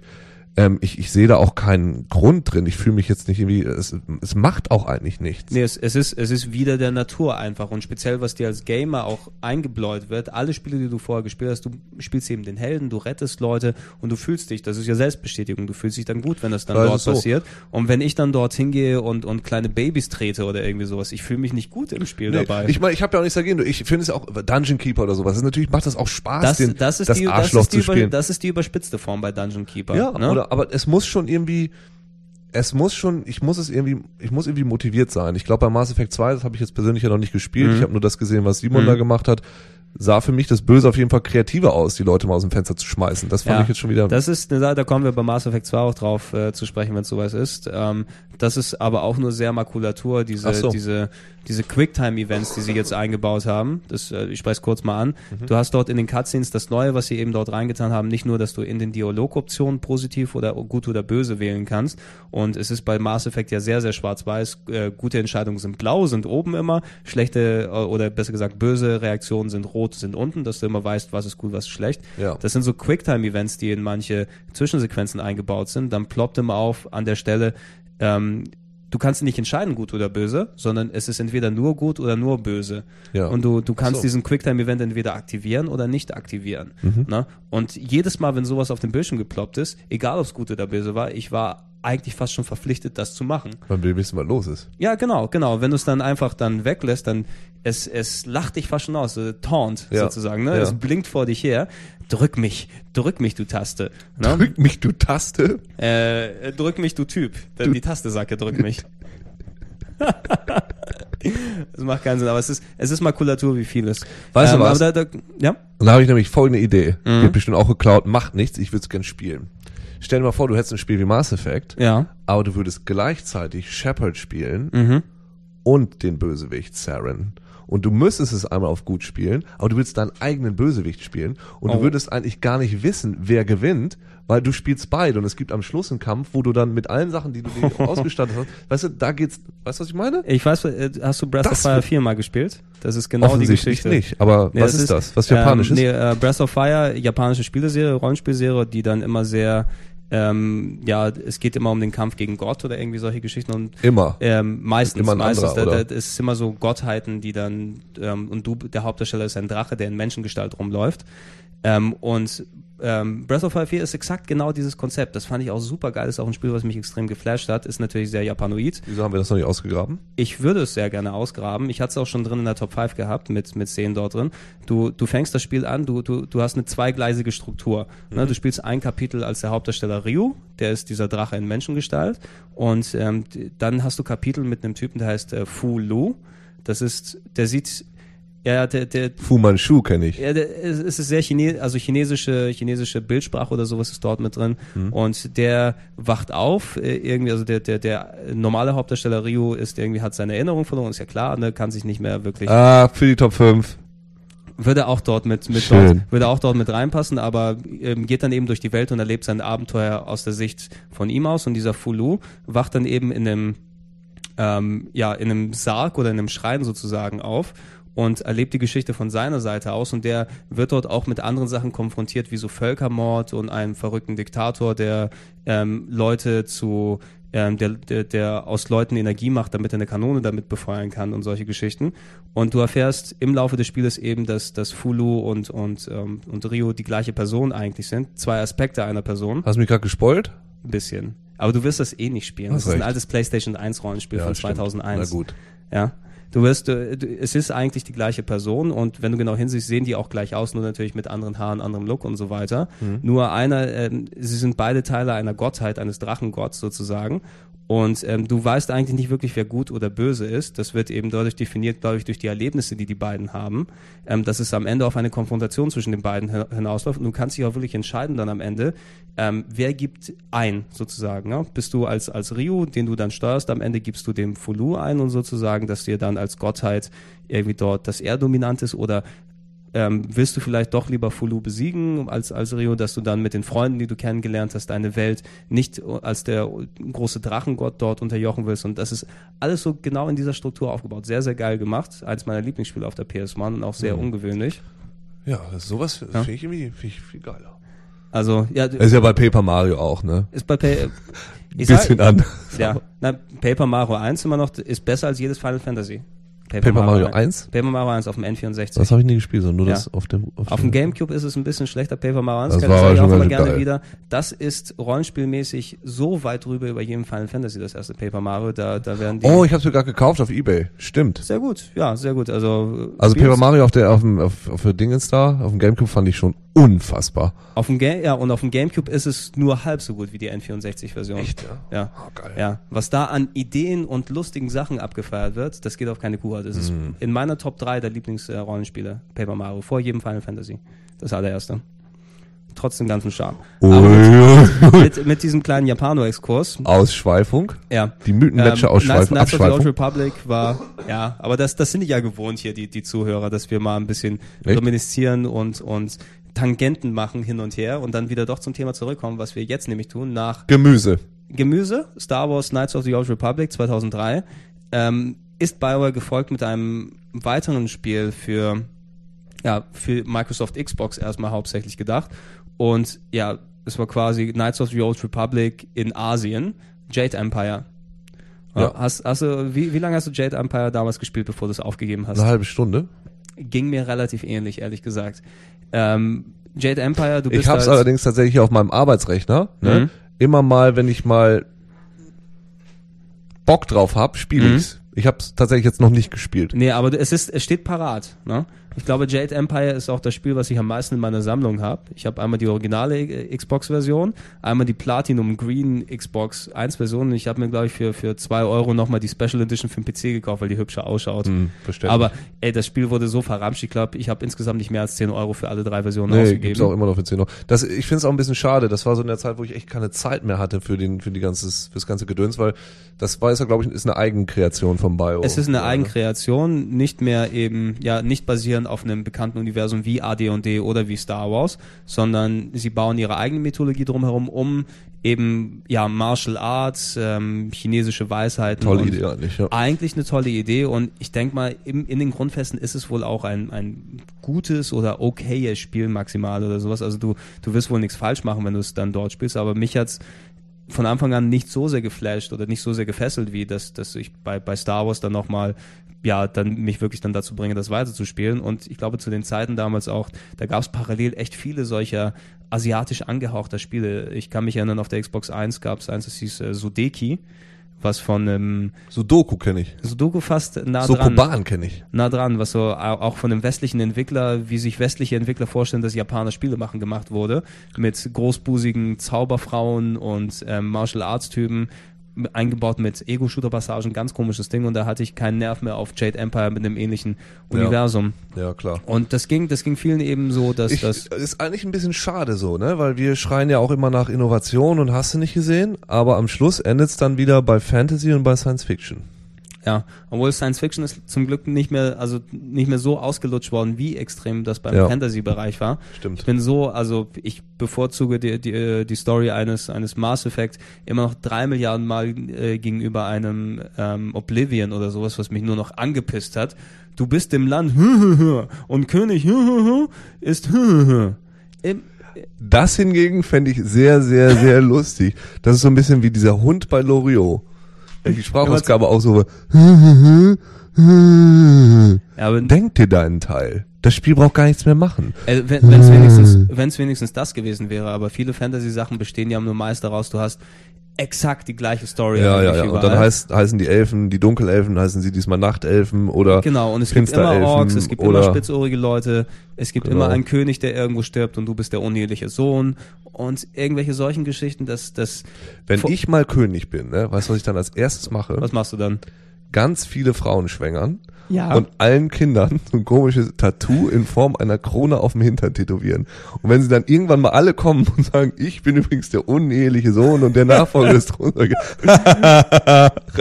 er auch, er auch, er auch. So. So, be behalte, behalte die Idee, wir müssen mal irgendwann wirklich so ein, ein selbstbasiertes Rollenspiel oder sowas Ich finde bauen. Das auch. ist ein super Quest. Also eigentlich, der, der durchgeknallte ich bin König. sowieso der Ansicht, ich weiß ja nicht, wie viele Leute deine Podcasts hier hören. Hier, Acht. Millionen mindestens. Wahrscheinlich nicht so viele. Ich, Danke, an, danke. ich mag ja auch niemand, bekanntlicherweise. Ja, weil aber du, jetzt, jetzt, wo weil du, du Grieche bist. weil ich Grieche bin, aber zum Glück riecht man das nicht über die Podcasts. Aber wenn jetzt genug Leute sagen würden, macht uns ein Rollenspiel, wäre ich durchaus bereit, ja, mir so einen Baukasten zu nehmen und irgendeinen von unseren unnützen Grafikern dazu zu verdonnern, irgendwelche Sachen zu bauen. also, ihr, ihr Man müsste mich nur ein bisschen überzeugen. ihr, ihr habt's gehört, Leute. Also und mir alles, auch sagen, wie schön ich bin und wie nett. ähm, Schönheits- und, und, und solche Bekundungen bitte podcast at game1.de. Ich leite, ich, ich werde dafür sorgen, dass das alles an Uke weitergeleitet wird. Hm, generell sowas ist Ja, total Gel gerne. Geldgeschenke und Naturalien dann auch an die bekannte Adresse. Ne? Wir freuen uns immer über jeden Schinken, der vor der Tür steht. Bratkartoffeln esse ich auch sehr gerne. Mit Speck.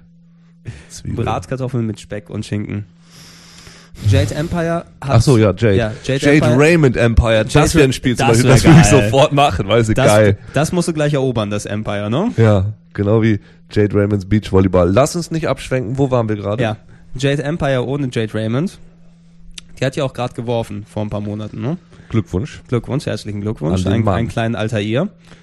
Ähm, aber darum geht es nicht. Jade Empire hatte damals eben in den Zeitschriften, glaube ich, auch, ja, man kann fast schon sagen, mittlere Wertung mit so 80 Prozent dann bekommen. Muss man heutzutage dann. Dreck. Ja.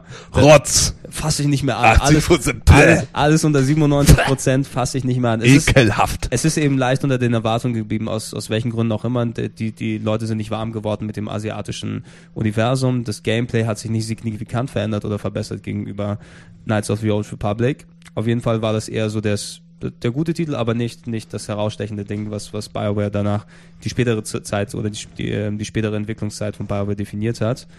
Ähm, und Knights of the Old Republic 2 war nicht mehr von BioWare, was nochmal dazwischen rausgekommen ist, war eben Obsidian, was Waren auch die dann schon Obsidian oder waren sie noch Black Isle? die waren Obsidian dann Ah. schon. Ich glaube, das war eine der ersten Arbeiten, die Obsidian dann sozusagen bekommen haben Mhm. ähm, und waren dort ähm, gilt vor allem auch eben schlechter als als das erste KOTOR, weil die ähm, alles, was sie ins Spiel reintun wollten, die sind, glaube ich, in der Mitte mussten die aufhören.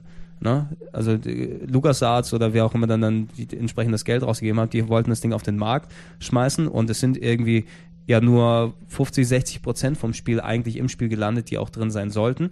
Leute, die dann die, die Discs untersucht haben, haben teilweise komplette Planeten dort gefunden, die, wo der Code schon drin steht, ähm, die noch nicht herausgearbeitet waren, eben, die dann eigentlich noch zur Story beigetragen hätten. Und da ist eben leider eben so ein halbfertiges Produkt rausgekommen, das immer noch gut spielbar ist, nett ist, aber bei weitem nicht mehr mit dem ersten ähm, KOTOR mithalten kann. Hm. Ja, deshalb hätte man sich gefreut, wenn ein richtiges Knights of the Old Republic 3 dann gekommen wäre von, ähm, von BioWare, diese aber Naja, die andere Schiene dann ab. ja es kommt ja als, ja, genau. So kann man das ja beschreiben. Ja, das bleibt uns dann später übrig. Ähm, was nach Jade, Jade Empire dann ja für mich mit eins, ja, die, die, die richtig die beste Serie jetzt von BioWare sozusagen ist, angefangen 2007 als exklusiver Xbox 1 Titel, Xbox, 1, äh, Xbox äh, 360 Titel mit späterer PC-Umsetzung Mass Effect. Ja, super geil. Mass Effect großartig, fantastisch. Lange Zeit eben, also ich meine, ich habe während der Game One Zeit immer die Entwicklung da beobachtet. Äh, von dem Spiel haben wir immer durch Trailer dann gesehen und neues Material kommt dazu. Und es sah eigentlich immer schon ganz cool aus, wie Mass Effect zusammengebaut war.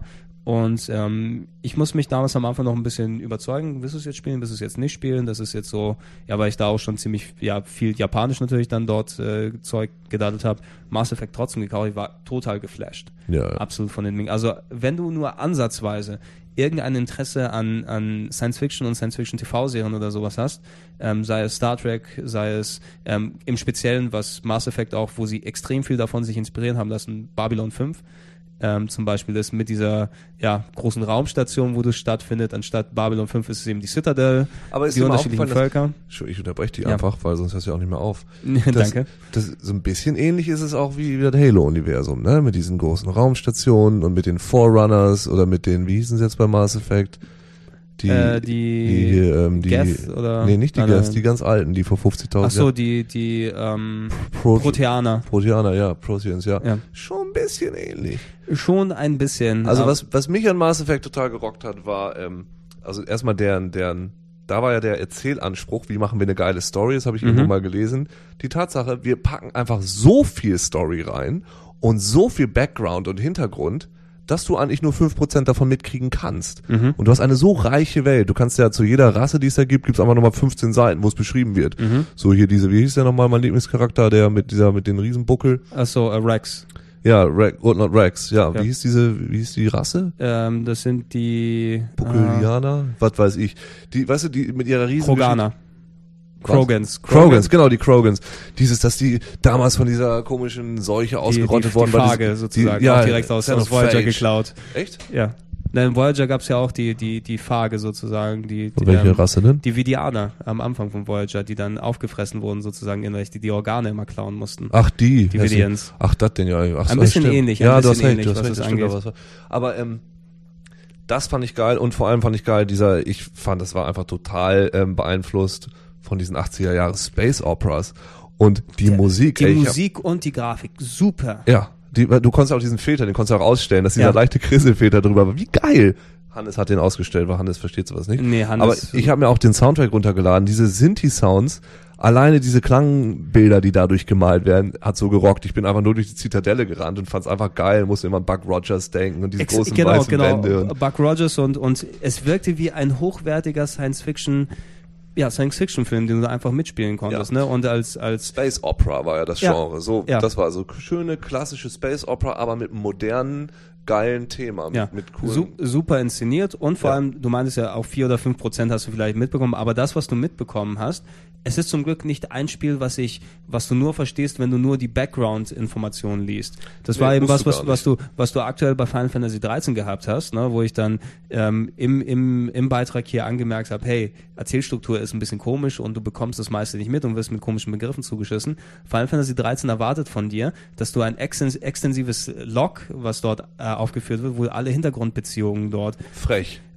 dass, dass du es lesen musst, weil innerhalb der ganz langen Cutscenes, die du dort findest, und die drei, ersten 30 Stunden sind quasi eine lange Cutscenes, wird's nicht detailliert ausgearbeitet. Weißt du was, da soll es so eine annotated Version von geben. Weißt du, wo dann einer das noch so erklärt dabei. Ja, Oder eigentlich, was, eigentlich für, für, schon. Da gibt's auch immer die Schulversion so von Shakespeare und so, wo dann auch so, nee, mal so damit ist gemeint, bla bla bla. Nee, aber hier bei, bei Mass Effect war das ja einfach so, du konntest dir entweder, wenn da dieses Tüten-Alien in der Luft rumhängen, Ja. du konntest einfach nur zuhören und gucken, warum redet das so komisch.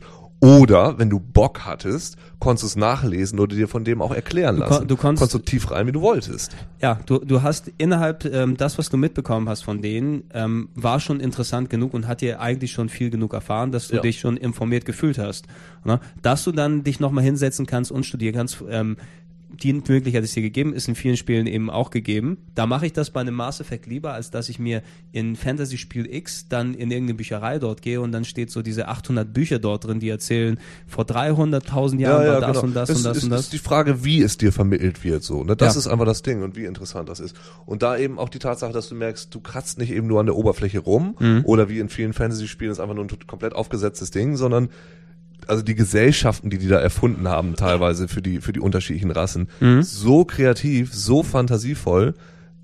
Also ich habe selten getan, Gregor, ich gestehe das, Mhm. ja. Ich habe mir zwei Taschenbücher von Mass Effect gekauft. Oh, die sollen aber auch ganz gut sein. Ja, die sind von diesem Drew Gedöns-Typen, der auch schon viel von dem Krams geschrieben hat und ich Mhm. glaube, da auch als Autor dran saß. Ich weiß nicht, ob sie gut sind, wenn man kein Fanboy ist, aber so die Vorgeschichte von Saren und so ein Krams, äh, dauert nicht lang, bis man es gelesen hat. Echt toll. Und es macht Spaß und Mhm. mir gefällt Mhm. das ganze Universum. Es ist, Ja, es war, es war sehr beeindruckend, wie die aus dem Stand eigentlich, ähm, das ist sowas, was du dort findest, das fühlt sich an wie ein etabliertes Universum, wo, du, wo das stattfindet. Ne? Du hast die typische Geschichte von wegen Menschen, die dann äh, sich den, den, den Alien-Völkern angeschlossen haben auf einer großen Station. Ja, was ich meine von wegen Babylon 5 oder auch Deep Space Nine, Star Trek Deep Space Nine, ähm, ist eigentlich aus dem Holz geschnitzt hier Mass Effect, ist der ganze Spielablauf ja, Star Trek ist ja auch eine Space Opera. Die Ja, war dann, aber einfach ein bisschen ge- ge- totgelaufen. Genau, genau, aber speziell eben, also das war der Unterschied oder das große, was das Besondere, was an Deep Space Nine dort stattgefunden hat. Nicht, dass du eben nur diese eine Station hast, wo es stattfindet, sondern es war charaktergetrieben und, Ja. und von den von den Rassen her getrieben. In den ganzen Staffeln von Deep Space Nine hattest du unterschiedliche Feindbilder teilweise, wo die Leute ihre Zugehörigkeiten geändert haben. Also ich am Anfang hattest du dann das Dominion, was als als unsichtbarer Gegner irgendwie, du wusstest nicht, was es ist, du findest raus, was es ist. In Deep Space Nine auf einmal schlagen sich die Klingonen auf deren Seite und du musst mit den Cardassianern, die vorher deine Feinde waren. Und das war bei Deep Space Nine irgendwie diese diese richtige Opera-Struktur über sieben Staffeln aufgebaut haben, auch richtig geil geworden ist. Und Mass Effect hat sich für mich so angefühlt, eben du hast all die Rassen von äh, den ja, Kroganern, die quasi Klingonen in Spee waren, ne? Ähm, die Rex. Dreadnought Rex. Und cooler, auf jeden Fall cooler, ja. Und, und ähm, Asari, die dann mehr diese Empathen waren, die dann mit, Genau. mit, mit auch Ja, aber vor allem auch, äh, Entschuldigung, wenn ich hier Star Trek disse, aber schon die, die ganzen Gesellschaften waren schon nicht einfach, da sind irgendwelche, irgendwelche Aliens mit irgendwelchen Buckeln im Gesicht, sondern die hatten wie ich geile, soziale, ausgebaute Strukturen, die echt sehr unterschiedlich voneinander waren und auch sehr, sehr, sehr das, fantasievoll. das, und ist, das ist der Vorteil, glaube ich, den sie, den BioWare dadurch hatte, dass sie ein Spieluniversum haben können. Erstmal natürlich das Visuelle, weil Ja. du, du bist nicht darauf beschränkt, einen Schauspieler mit CGI oder mit, mit ja, Nasen mit aufsetzen. Huppeln, ja. mit, mit, genau, dann, dass, dass du dann. wir haben ja noch ein paar, wir haben noch, können, wir haben noch genug Huppeln für drei Aliens da, Jungs. Exakt. äh, Du, du hattest dann eben diese, diese, ja, diesen Schleim, der in der Luft steht. Mhm. Ne? Das kannst du eben in der Spieleumgebung, die dann geil umgesetzt, oder jemand wie Rex, das kannst du, in einem Schauspieler kannst du kein solches Kostüm drauf bauen und nur CGI wird's, wird's kacke ausschauen. Haben die den optischen Vorteil, dass sie da schon mal ein richtig geiles, zusammenhängendes Universum machen können. Plus, die sind freier dadurch, dass sie sich, ja, du hast ja keine ein Stunden Erzählstruktur, wo du dann irgendwie kurz eine Rasse vorstellst, was du an Hintergrundinfos von den Nasari alleine, die dann, äh, glaube ich, geschlechtslos geboren werden und dann sich entscheiden, erstmal nach 200 Jahren, wie sie, ob sie dann mit irgendeinem Partner zusammen ähm, Nachwuchs haben und dann im besten Fall nicht äh, mit der gleichen Rasse, weil wenn sie es mit der gleichen Rasse gelten, die als, als Reinblüter und die sind nicht gut angesehen in der Gesellschaft. Ja. Ja, also solche Sachen, die, die, die, die kannst du dir heranschaffen, erfährst du und so weiter, erfährst du teilweise am Rande, kannst dich, wenn dich, wenn dich das interessiert, weiter informieren. Es ist geil und interessant gemacht. Correct. Und Mass Effect ist mein, mein Rollenspiel-Lieblingsuniversum. Ja, und nicht nur im, im, im Science-Fiction-Sinne, sondern das ist, das ist ein geiles Universum, wo ich gerne drin Geschichten erlebe. Wo du drin wohnen würdest, mit deinem eigenen kleinen Raumschiff. Nee, das nicht unbedingt. Das so, wäre nee. mir wahrscheinlich. Obwohl, wirst na, wahrscheinlich es, es gefressen ist, werden Es ist, ja, es ist ja nicht so, es ist ja nicht so super schlimm. Ja, trotz aller Geth-Angriffe und ähm, Saren im, oder Saren im ersten Teil und so und alles, was in ähm, Mass Effect 2 dann passiert ist. Ich, ich werde ich werde dich schon nicht spoilern, keine Okay. Angst. Musst du spielen. Ja, ich mein, mein Spiel des Jahres. Ich habe es vorletztes Wochenende beendet. Mass Effect 2, ich will den DLC jetzt nochmal weiterspielen. Ich habe fast alle Achievements freigeschaltet.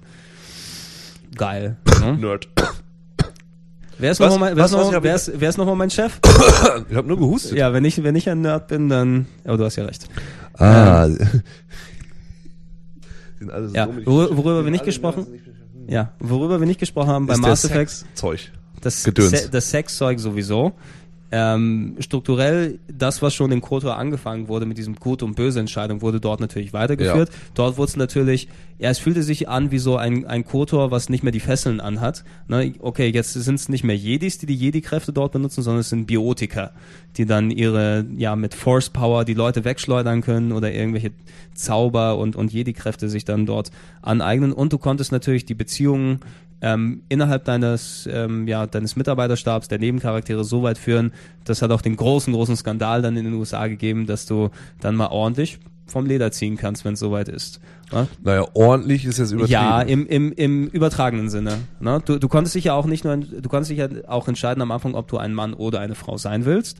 Ne? Und konntest dementsprechend auch nicht nur ja sch schönen heteros heterosexuellen ähm, Verkehr dort äh, initiieren, sondern auch gleichgeschlechtlichen. Ja, und das ist, Aber das, nur mit Aliens. nur mit Aliens. Nee, ja, stimmt, nee, mit der einen Frau. Wenn du eine Frau Nee. warst, konntest du mit der Menschenfrau, Ja, mit dem Menschenmann oder mit dem Alien? Genau, mit der, mit der Asari, die sich ja eh nicht festlegt, Ja. ob sie Mann oder Frau ist. Ja. Ne? Das, innerhalb des Universums ist alles äh, geregelt, was dort ist. Aber das, du konntest die, die, die zwischenmenschlichen Beziehungen sozusagen auf die Spitze treiben am Ende, je nachdem, ähm, wie du das Verhältnis zu den einzelnen Figuren, zu deinen Nebencharakteren entwickelt hast. Das ist auch zu einer Sache, die innerhalb von Spielen, also du kannst die Spiele, in denen die Charaktere Sex haben können, an einer Hand abzählen eigentlich und in der es auch vor allem Samantha Fox Strip Poker.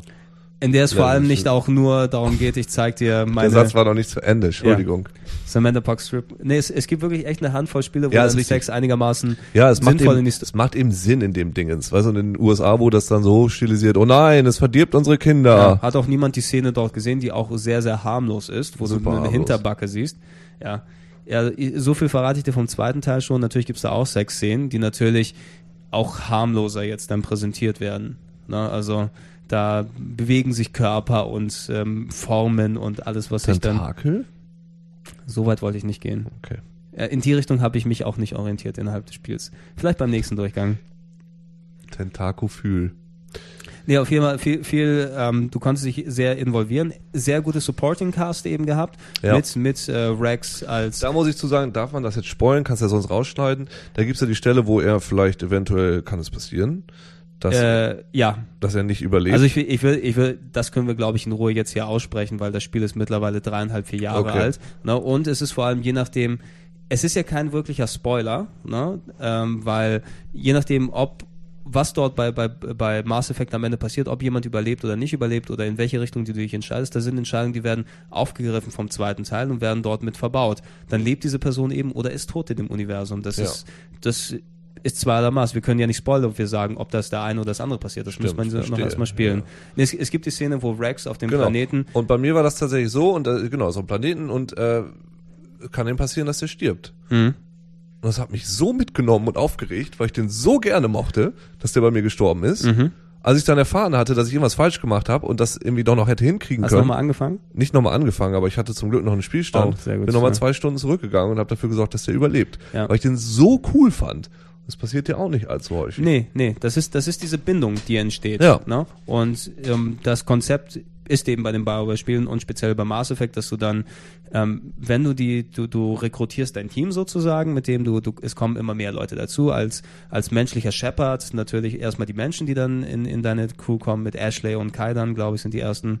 Und dann kommen eben immer mehr Aliens dazu, von der Zitadell-Sicherheit und, und Rex als Klingonenmäßiger Krieger, der dann dort unterwegs ist. Und die lernst du natürlich während deiner Aufträge, selbst wenn sie nicht direkt involviert sind in die Geschichte, dadurch, dass sie mitlaufen und Mitsprüche ablassen und kurz mit dir reden wollen und dann erweiterte Geschichten dort sind, die entwickeln einen Charakter und Genau. wachsen einem ans Herz sozusagen. Genau, und vor allem jedes Mal, wenn du wieder im Schiff bist, die haben ja auch immer was Neues zu sagen. Und, Ja, äh, du gehst dann runter und redest aufgebaut, genau. Der fährst ja immer noch ein bisschen mehr darüber. Und was machst du jetzt? Und so weiter. Und zack, zack, zack. Das sind ja praktisch einzelne kleine Stories, die noch so mitlaufen, wenn du immer Ja. weiter über Ja, erfährst. und, und dies, diese Bindung, die speziell in Richtung Ende dann entsteht, da- du kennst jeden Charakter eigentlich, die haben ihre, ähm, wa ja, ihre Wandlung oder ihren Bogen mitbestritten sozusagen zum Ende hin. Also jeder hat ja seine Side-Story sozusagen. Ich glaube, bei Rex ist es irgendwie die, die Waffe seines Vaters, die man nochmal mitsuchen Ja. muss, was dann so die, die, die, den nochmal zu dir dann ranspeist.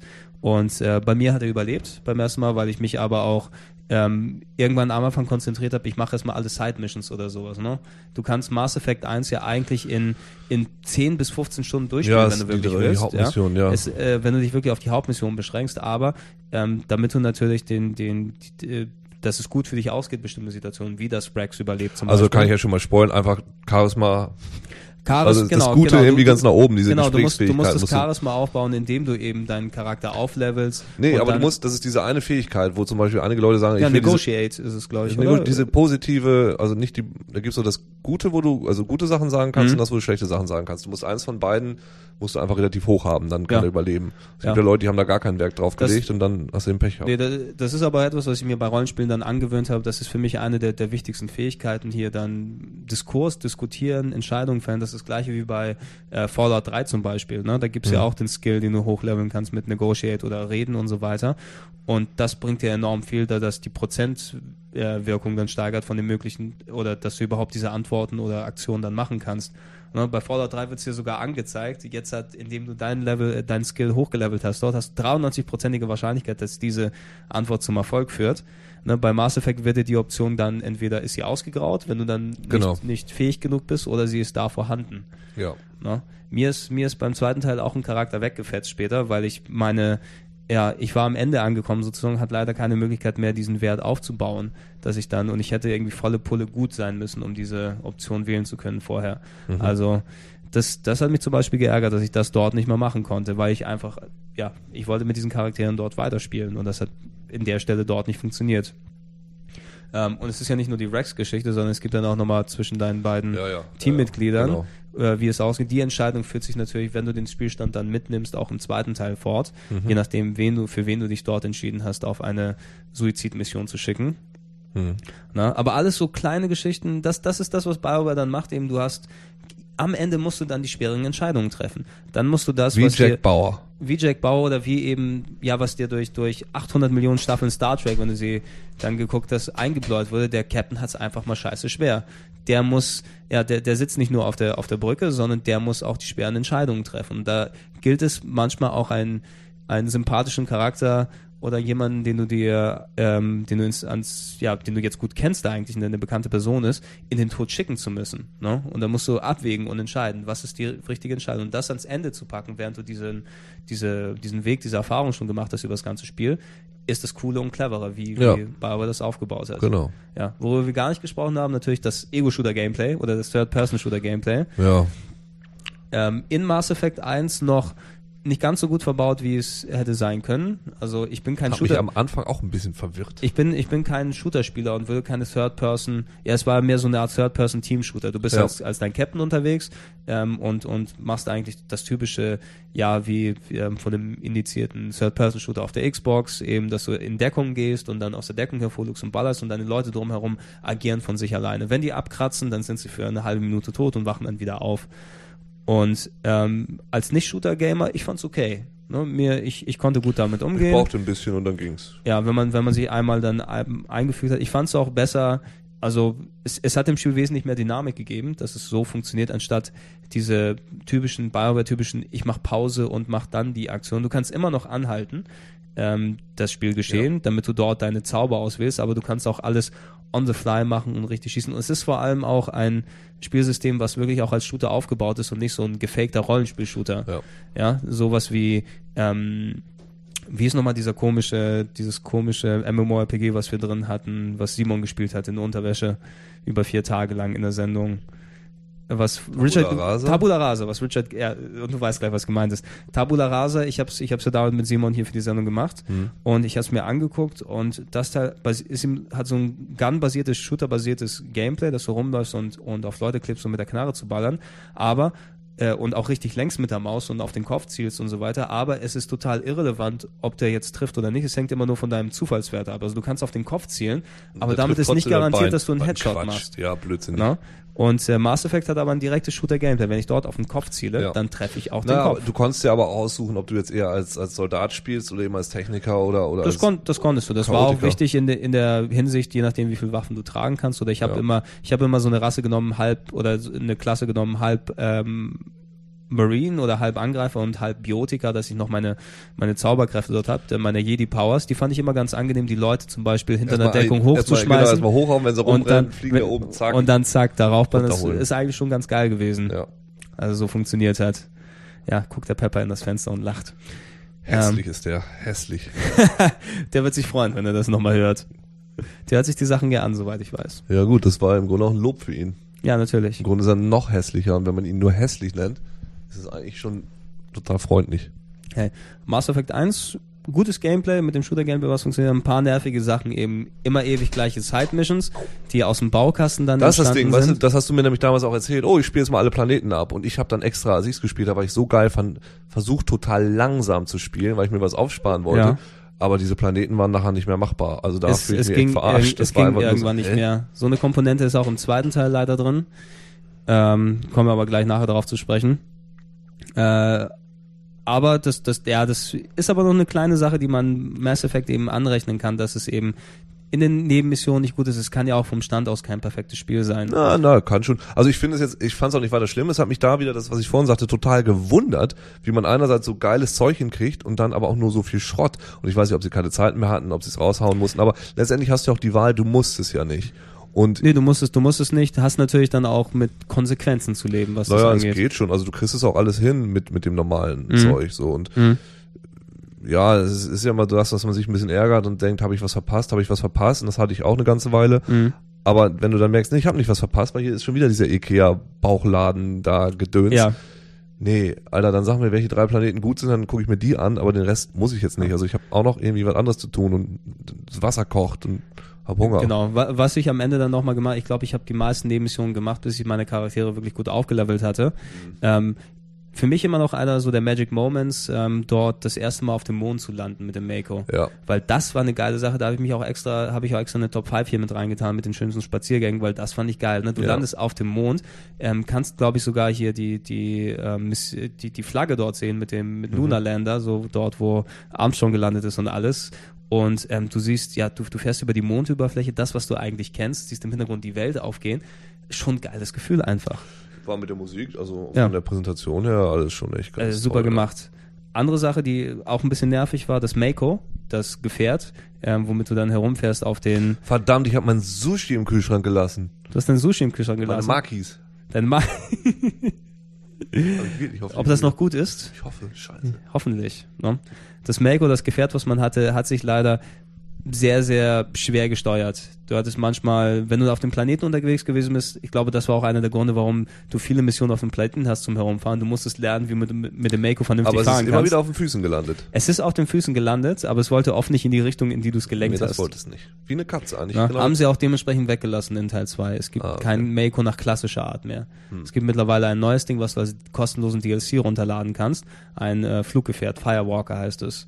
So eine Art Flugraumschiff, was ballern kann, was eigentlich ganz cool ist und sich cool steuert. with me. Der, Feuer, der Feuergänger auf Deutsch. Wie hieß das nochmal im Twin Peaks?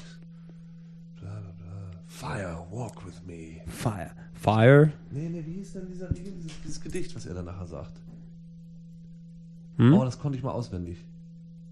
Fire, walk with Das muss ich gleich recherchieren. Musst du gleich mal recherchieren. Können wir als Addendum irgendwie dranhängen in den, Fire, walk with me. in den Text. Mass Effect, Mass Effect 1 ist auf jeden Fall ein geiles Ding und auch Ja. eins meiner Lieblingsspiele auf der Xbox 1. Correct. Auf, Zwei. Ähm, 360. ähm, auf der Xbox 360, Entschuldigung. Ja, auf, es ist schon so lange her. Ne? Es fühlt sich schon nach. Es, Da ja, waren wir noch jung, Gregor. da waren, da waren wir noch jung und hatten wir noch Haare vor allem. Ähm, Ende 2007. Hm. Also wir, das, das, das Royal We. Ne? Ähm, Mass Effect 1 echt gut gelungen 2007, großer Hit auf der Xbox, auf dem PC später und so weiter. Hat natürlich mit einem, ja, so geendet, dass sich da natürlich ein zweiter Teil gleich anbietet. BioWare hat auch später gesagt, das Spiel ist angelegt als Trilogie. Ja klar, ich meine, BioWare ist jetzt ja gerade so dabei, die bauen sich eben Universen, ne? Das Mhm. sind ihre eigenen Sachen, die sie selber steuern, wo sie nicht mehr auf Lizenzen angewiesen sind, wie Dragon, äh, wie Ja, wie Dungeons. AD&D. Genau, sondern das ist jetzt ihr eigenes Ding. Und wenn sie da was reinbuttern, sind sie auch diejenigen, die das Ja. vermarkten können und eben mehr daraus machen können. Und, und ich glaube, es hat bei keinem Hersteller so gut geklappt, aus dem Stand ein Universum zu etablieren, wie bei BioWare mit, mit, mit dem Mass Effect Universum. Und Dragon Age ist ja auch ein gutes, cooles Teil eigentlich. Ich weiß nicht, basiert das auf AD&D? Da bin ich mir gar nicht Nein, sicher. das basiert doch Das auf ist das eigene, ne? Ah, Nein, ihre, ah, ähm, Hard, Hard Fantasy oder sowas haben sie es Ja. genannt. Serious Fantasy, irgendwie aber weiß ich noch. Irgendwie so ein Buch, das irgendwie heißt, äh, irgendwie was Song, wo das irgendwie The so, Song of Fire and Ice oder so. ja, das hast du ja? erzählt? Ich glaube, das das, ist da so ja. vage drauf basiert. Ich habe es auch noch nicht. Ja, ich, ich, ich hatte damals für, für ähm, Dragon Age war ich damals ja in München und habe Interview mit dem Ray äh, Musiker gemacht. Ne? Hatte mir zwischendurch übrigens noch erzählt, dass er gerne Castlevania spielt auf dem DS. Also musste ich irgendwo auch seine Inspiration daherholen. Aber der war sehr erpicht darauf zu sagen, hey, das ist nicht die typische Fantasy, wie ihr sie kennt. Ne? Und hätte es ja durchaus sein können, eben so wie sehr Was mich soll das Oblivion. bedeuten, wie ist nicht die typische Fantasy? Ja, ja, so da, es ist diese, diese, wir, wir haben keine, keine sanften Elfen oder irgendwie sowas. Wir machen hier Harz. Oh, für Hard Fantasy. Erwachsene. Oh. Ja, für Erwachsene wie The bedeutet Witcher. wie The Witcher, ja natürlich. Für Erwachsene bedeutet Sex und Blutspritze überall. was Oh ja, dann- auf jeden Fall, weiß ja jeder. Sobald man 18 wird, Kinder, gibt es Sex und Blutspritzer. Ja. Daran merkt ihr, dass ihr erwachsen seid. Das geht Ja. mir so am Geist. Ja, bevor wir zu Dragon Age äh, jetzt kommen, die hatten ein Spiel zwischendurch reingeschmissen, das können wir kurz erwähnen. 2008. Total, ja. Ja, ich hab's gespielt. Du hast es gespielt? Aber auch nicht weit, weil ich ha, ich habe es kurz angetestet, weil ich habe es natürlich zu Hause als Sammler. natürlich auch. Ne? Aber es, es wirkte, also die Ankündigung alleine damals. war groß, weil ich fand's so seltsam. Ich habe mich so drauf gefreut, weil ich dachte, was ist das für ein seltsames Ding? Das muss unbedingt gespielt werden. Ja, und, und dann ist es, ja, leider nicht seltsam genug, fand ich. Nee, aber du merkst schon, es ist BioWare, aber äh, da gingen die Dialoge irgendwie gar nicht. Aber es hatte schon so ein bisschen das System. Ja, Wovon das- reden wir eigentlich, wovon Gregor? reden, wir reden von, ja, wirklich dem, dem ungewö eines der ungewöhnlichsten Nintendo DS-Spiele. Sonic Chronicles The Dark Brotherhood. Ja, wer sich schon immer mal gefragt hat, ey, das Sonic-Universum, das ist ja so viele tolle und ausgearbeitete Charaktere mit Sonic und Tails mit den zwei Schwänzen und Knuckles und sowas, lass uns da doch mal ein episches Rollenspiel im Bioware-Stil draus machen.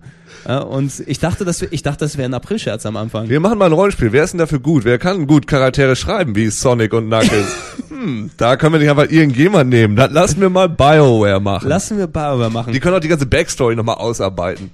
Ja, und ähm, alleine das, ja, angekündigt, Sonic Chronicles von BioWare, ein Sonic-Rollenspiel für den Nintendo DS, wurde schon gespürt, das passt, also nicht nur passt das zusammen vom Entwickler und vom Franchise, Sonic The Dark Brotherhood, wo Sonic in irgendwie so einer, ja, von beim ersten Concept Art sah das so Sonic in einer dunklen Stadt und dunkle BioWare-Charaktere, als ob er irgendwie in ein Dimensionstor reingefallen ist oder was auch immer dort passiert ist. Macht er auch ständig, oder nicht? Natürlich, ja, ah, stimmt, ja. Einmal in der, im Mittelalter und hat dann Hotdogs dabei. Hier fällt er eben in ein Bioware-Rollenspiel rein. Ich fänd's sehr lustig, wenn er, wenn er in Das Mass Effect reinfallen gewesen. würde. Oder? Das hätte ich geil gewesen. Sonic fällt durch alle Rollenspiele von BioWare durch und verändert dann. Das finde ich, das ist gut. aber Ja, ja, das war eben Quatsch. das also, Multiversum sozusagen. ist, man kann sich Ja? das mal angucken als BioWare-Fan auch, weil das einfach diese Absurdität dieser, dieser, dieser unheiligen Vereinigung, nenne ich es mal. ähm, äh, weil du läufst ja auch, die Level sind ja auch praktisch diese, diese, diese Sonic-Level und es macht eben relativ wenig Sinn, aber es ist, es ist trotzdem irgendwo ein Rollenspiel und irgendwo auch Quatsch und irgendwie, Ja, Komisch. auch, auch vor allem, wenn du, wenn du speziell siehst, worauf die Sonic-Spiele agieren oder basieren immer, ist immer Geschwindigkeit, Speed, Ja. Laufen. Ne? Und ähm, natürlich Mario zum Beispiel ist das gleiche, dass du eben läufst und springst dort, aber das ist, wie ich vorhin erwähnt habe, in einem, in einem Paper Mario perfekt eingebunden, Ja. in einem selbstreferenziellen Humor mit Ja, ja, unendlich geilen Gameplay-Ideen, die dort verbaut sind. Bei Sonic Chronicles hat sich so angefühlt, ich will mit Sonic laufen, der hält alle fünf Sekunden an, damit ich einen Gegner antippen kann, den er, wo er so draufspringt. Das ist die, die komplette Dynamik war dort ja, weg. das, na gut, ich meine, hat Sonic noch Dynamik? Hm. Ja, nicht mehr, nicht mehr wirklich. Es ist eh eine, eine Leiche, die hin und her geschoben wird, aber Ja. das ist ein Thema für einen anderen Cast. Eben, ja, Novelty, kann man sozusagen nennen. Ja. Sonic Chronicles, rausgekommen 2008 auf dem Nintendo DS. Kriegt man auch, glaube ich, für einen Apfel und ein Ei hinterhergeschmissen. Für Komplettisten sicher was Nettes, aber naja. Ja. Immerhin, ähm, Weißt du, was auch cool wäre, Gregor? was denn? Statt so 1 Euro Geldmünzen, Geldmünzen, wo ein Apfel und ein Ei drauf ist. Dann gibt's das für einen Apfel und ein Ei, das heißt 1,25 Euro Ja. wahrscheinlich. Weiß ich ja nicht. Das wäre nicht schlecht, das wäre nicht schlecht. Müssen wir vorschlagen bei der nächsten, äh, beim nächsten Regierungswechsel. Na, Da kennst du dich ja mit aus. Bei euch Griechen ist es ja bestimmt auch bald der Fall, oder? nicht? ja, ich freue mich darauf, dass wir den Drachmen dann wieder bald zurück haben. da darf ich wieder 8 Millionen Drachmen für ein Brötchen bezahlen. ja das oder wird für, gut. Ball, für, für Sonic und äh, Ja. Gedöns. Was mit Sonic verstehe ich nicht. Ich hier nur arme kleine Grieche. Ähm, nachdem Sonic äh, Chronicles 2008 rausgekommen ist, wir haben es kurz schon, schon angeteased, Dragon Age Origins ähm, 2009 oder Ende 2009 rausgekommen, hatten wir ja auch hier in, in der Sendung. Ich werde den Beitrag auch nochmal Das Buch haben wir sehr häufig in der Sendung. Das Buch haben wir sehr häufig in der Sendung. Das, also ich, ich habe mich auch sehr, sehr kaputt gelacht. Unser damaliger Redaktionsleiter, der, der Herr, der liebe Marc, der liebe Marc Quambusch, hatte dann ja von, von EA, EA hat es ja gepublished damals, ähm, über, also BioWare ist ja mittlerweile mit EA zusammengeschlossen und die haben als, ja, als erste Version vom Spiel ein in Leder gebundenes Buch uns geschickt mit dem Aufdruck vorne dran für Herrn Mark Wambusch. Ne? Und wenn du es dann aufgemacht hast, dann hat tatsächlich der Dr. Ray Musiker dann gesprochen, Hello, äh, hier, wie war das nochmal? Hello. Hallo, hier ist Ray. Ich kann sehen, dass äh, an deinem Anus und der Prostata ein wenig Probleme aufgetreten sind. Nein, das stimmt überhaupt nicht. aber er könnte, er hätte das sehen können. Er hätte es sehen können. Also das wäre dann ein Doktorspiel ja, Aber mit, per, mit personalisierter in, äh, also Message sozusagen, dass das Buch anfängt zu sprechen mit so einem Grußkartenchip. Und wir schätzen das Buch so sehr, dass wir uns häufig unseren Moderatoren inzwischen ja. an den Kopf werfen. Ja, ja. Die, die Szene muss ich dann auch nochmal verlinken. Wir sind, glaube ich, mit dem Bild sogar gelandet irgendwie bei den ähm, Lolcats oder hier ja, bei irgendwelchen. Ja. ja. German Television. Yeah, that's how it is. That's how ja? it is, baby. Wenn es irgendwas mit dem Buch zu tun hat, wir haben es bei Moderationen benutzt, wir, also wo, die, wo das Buch auch, aufgeht. Das Tolle an dem Ding ist ja, es ist so deutlich als Buch erkennbar. Ja. Dass wir, wir kennen sowas ja gar nicht. Und ich brauche ich brauch es auch für meinen nächsten Beitrag, das habe ich dir ja schon gesagt, mit dem fliegenden Necronomicon. Ja, aber ich habe nicht zugehört. Nee. Ja, aber das, ich darf es ja eh noch nicht on tape verraten, was der nächste Beitrag ist. Wieso, aber wir haben doch gedacht, wir schminken Budi als Buch. Das könnten wir auch Buchi, machen, aber oh Gott, das wird so dumm. Buchi. Ja, wie, Nein. Buchi. Ja. Äh, wir haben auf jeden Fall sehr viel mit dem Buch dort ein. Dort waren auch die, die, die, die Discs drin sozusagen von Dragon Age in der PC-Fassung und eine in Leder gebundene, oder besser gesagt, es war eine Karte aus, aus Kunstleder, in die das Buch reingebunden war.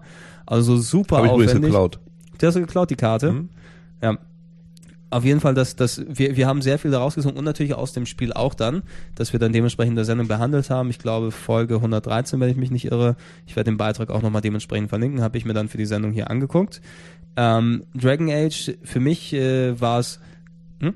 Bitte? Haben du geatmet? Achso, ich dachte, du wolltest, du wolltest eigentlich. Wir haben es auch nochmal von den Hunden testen lassen. Wir ne? haben es von den Hunden testen lassen, ja, ja zusammen mit äh, Zusammenarbeit mit äh, Drakensang 2 ja. sozusagen. Mhm. Ähm, Dragon Age, ähm, ich war am Anfang, weil ich von Mass Effect eben so begeistert und so überzeugt war, ne, war es für mich ein bisschen schade, dass die wieder so leicht in diese, ja, in die Fantasy-Schiene wieder zurückgehen. Ich hatte knappes Jahr vorher oder sieben, acht Monate vorher war ich eben in, in München und habe ähm, Dr. Misu, äh, Musiker dort, ich sag immer Besucher, ich weiß nicht warum, Dr. Musiker interviewt zu dem Spiel dort. Ich konnte auch die PC-Fassung ein bisschen anspielen.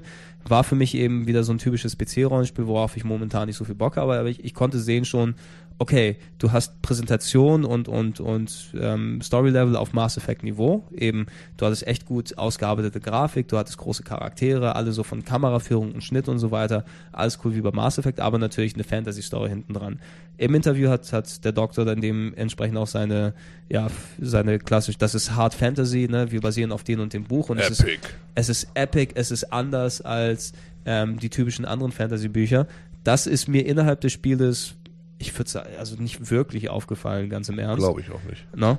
Weil es ist natürlich ähm, eine andere Art Erzählweise. Du hast natürlich auch, ey, das typische Bioware-Zeugs, ne? coole Nebencharaktere, ähm, eigentlich ganz geile Geschichten, wie die Charaktere aufgebaut sind, wie sie dir ans Herz wachsen, was dort mit denen passiert, ist alles gut umgesetzt und ist eigentlich auch ganz geil. Du hast ähm, die, die, die, dieser, der Origins-Part, der, der dort mit dazu kommt, eben, dass du ähm, nicht nur das, das typische Gut und Böse hast, was dich immer ein bisschen abändert, sondern je nachdem, welchen, welchen Rasse du nimmst, weil das große ausgearbeitete Universum, was sie dort gemacht haben, hat eben dann die Elfen, die dann als Untergebene arbeiten von den reichen Menschen.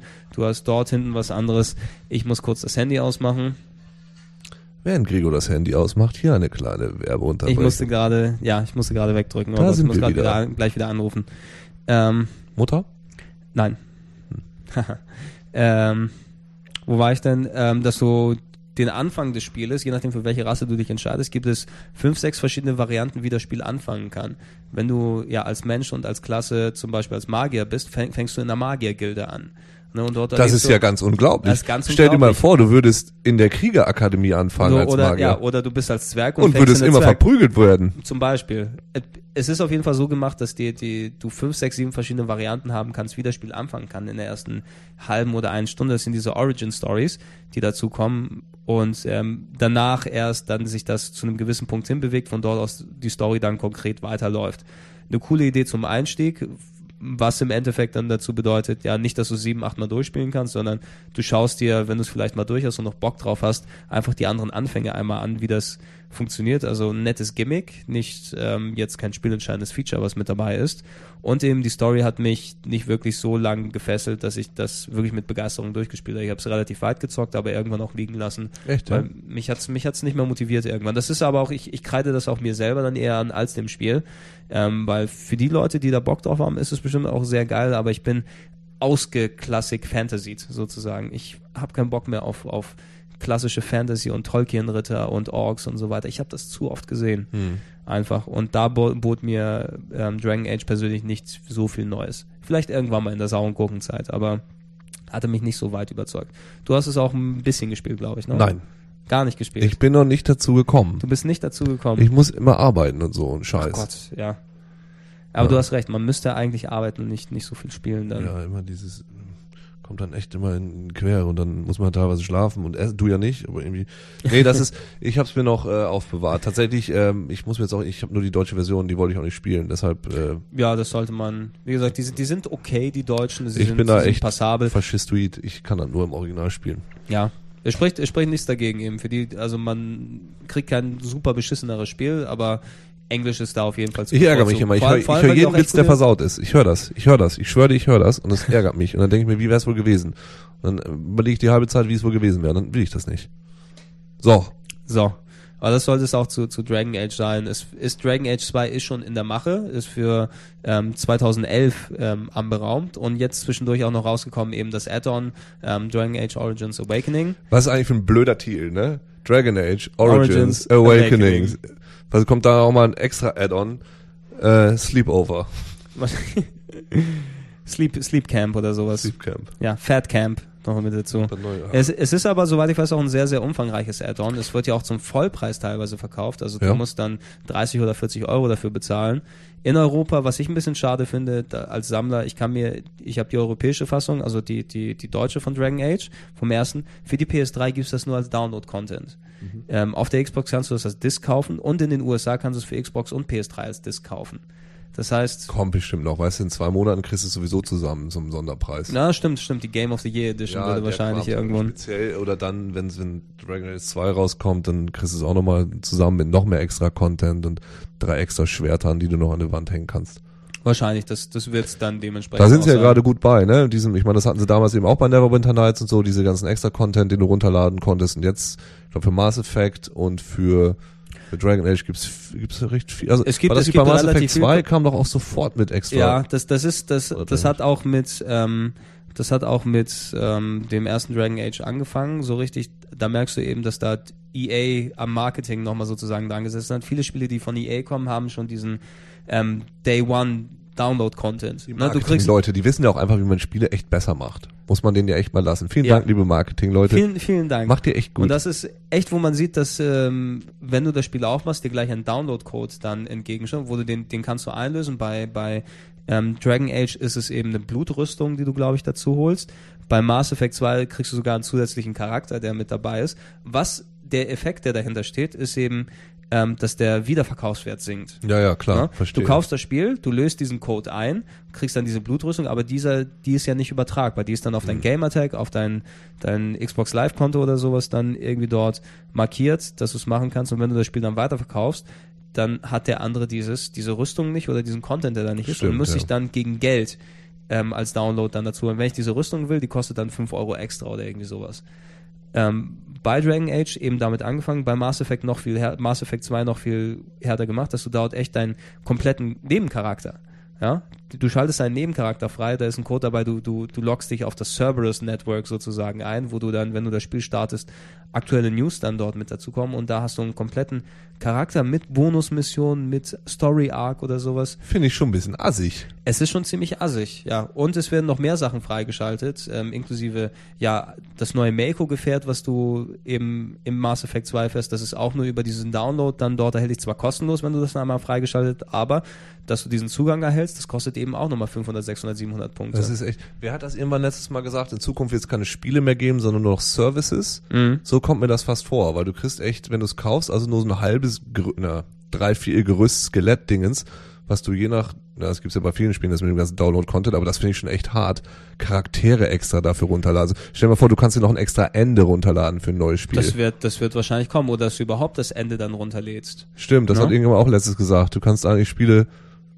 wenn du die verleihst, kannst du die nicht mehr vernünftig spielen, sondern du musst sie kaufen, damit du sie überhaupt vernünftig. Ja, ja. Das, das ist so eine Vorstufe. Also ich glaube, EA lässt, lässt die Leute doch schon mal warm werden, weil die wollen eher auf ein komplett digitales System umsteigen, wo du dann nichts mehr wieder verkaufen kannst. Ja. Ne, dass die schon mal dran gewöhnt werden. Spiele verkauft man nicht, Spiele behält man, dass sich die Leute, die dann Bock drauf haben, nach Möglichkeit ein neues Exemplar kaufen und nicht gebraucht verkaufen.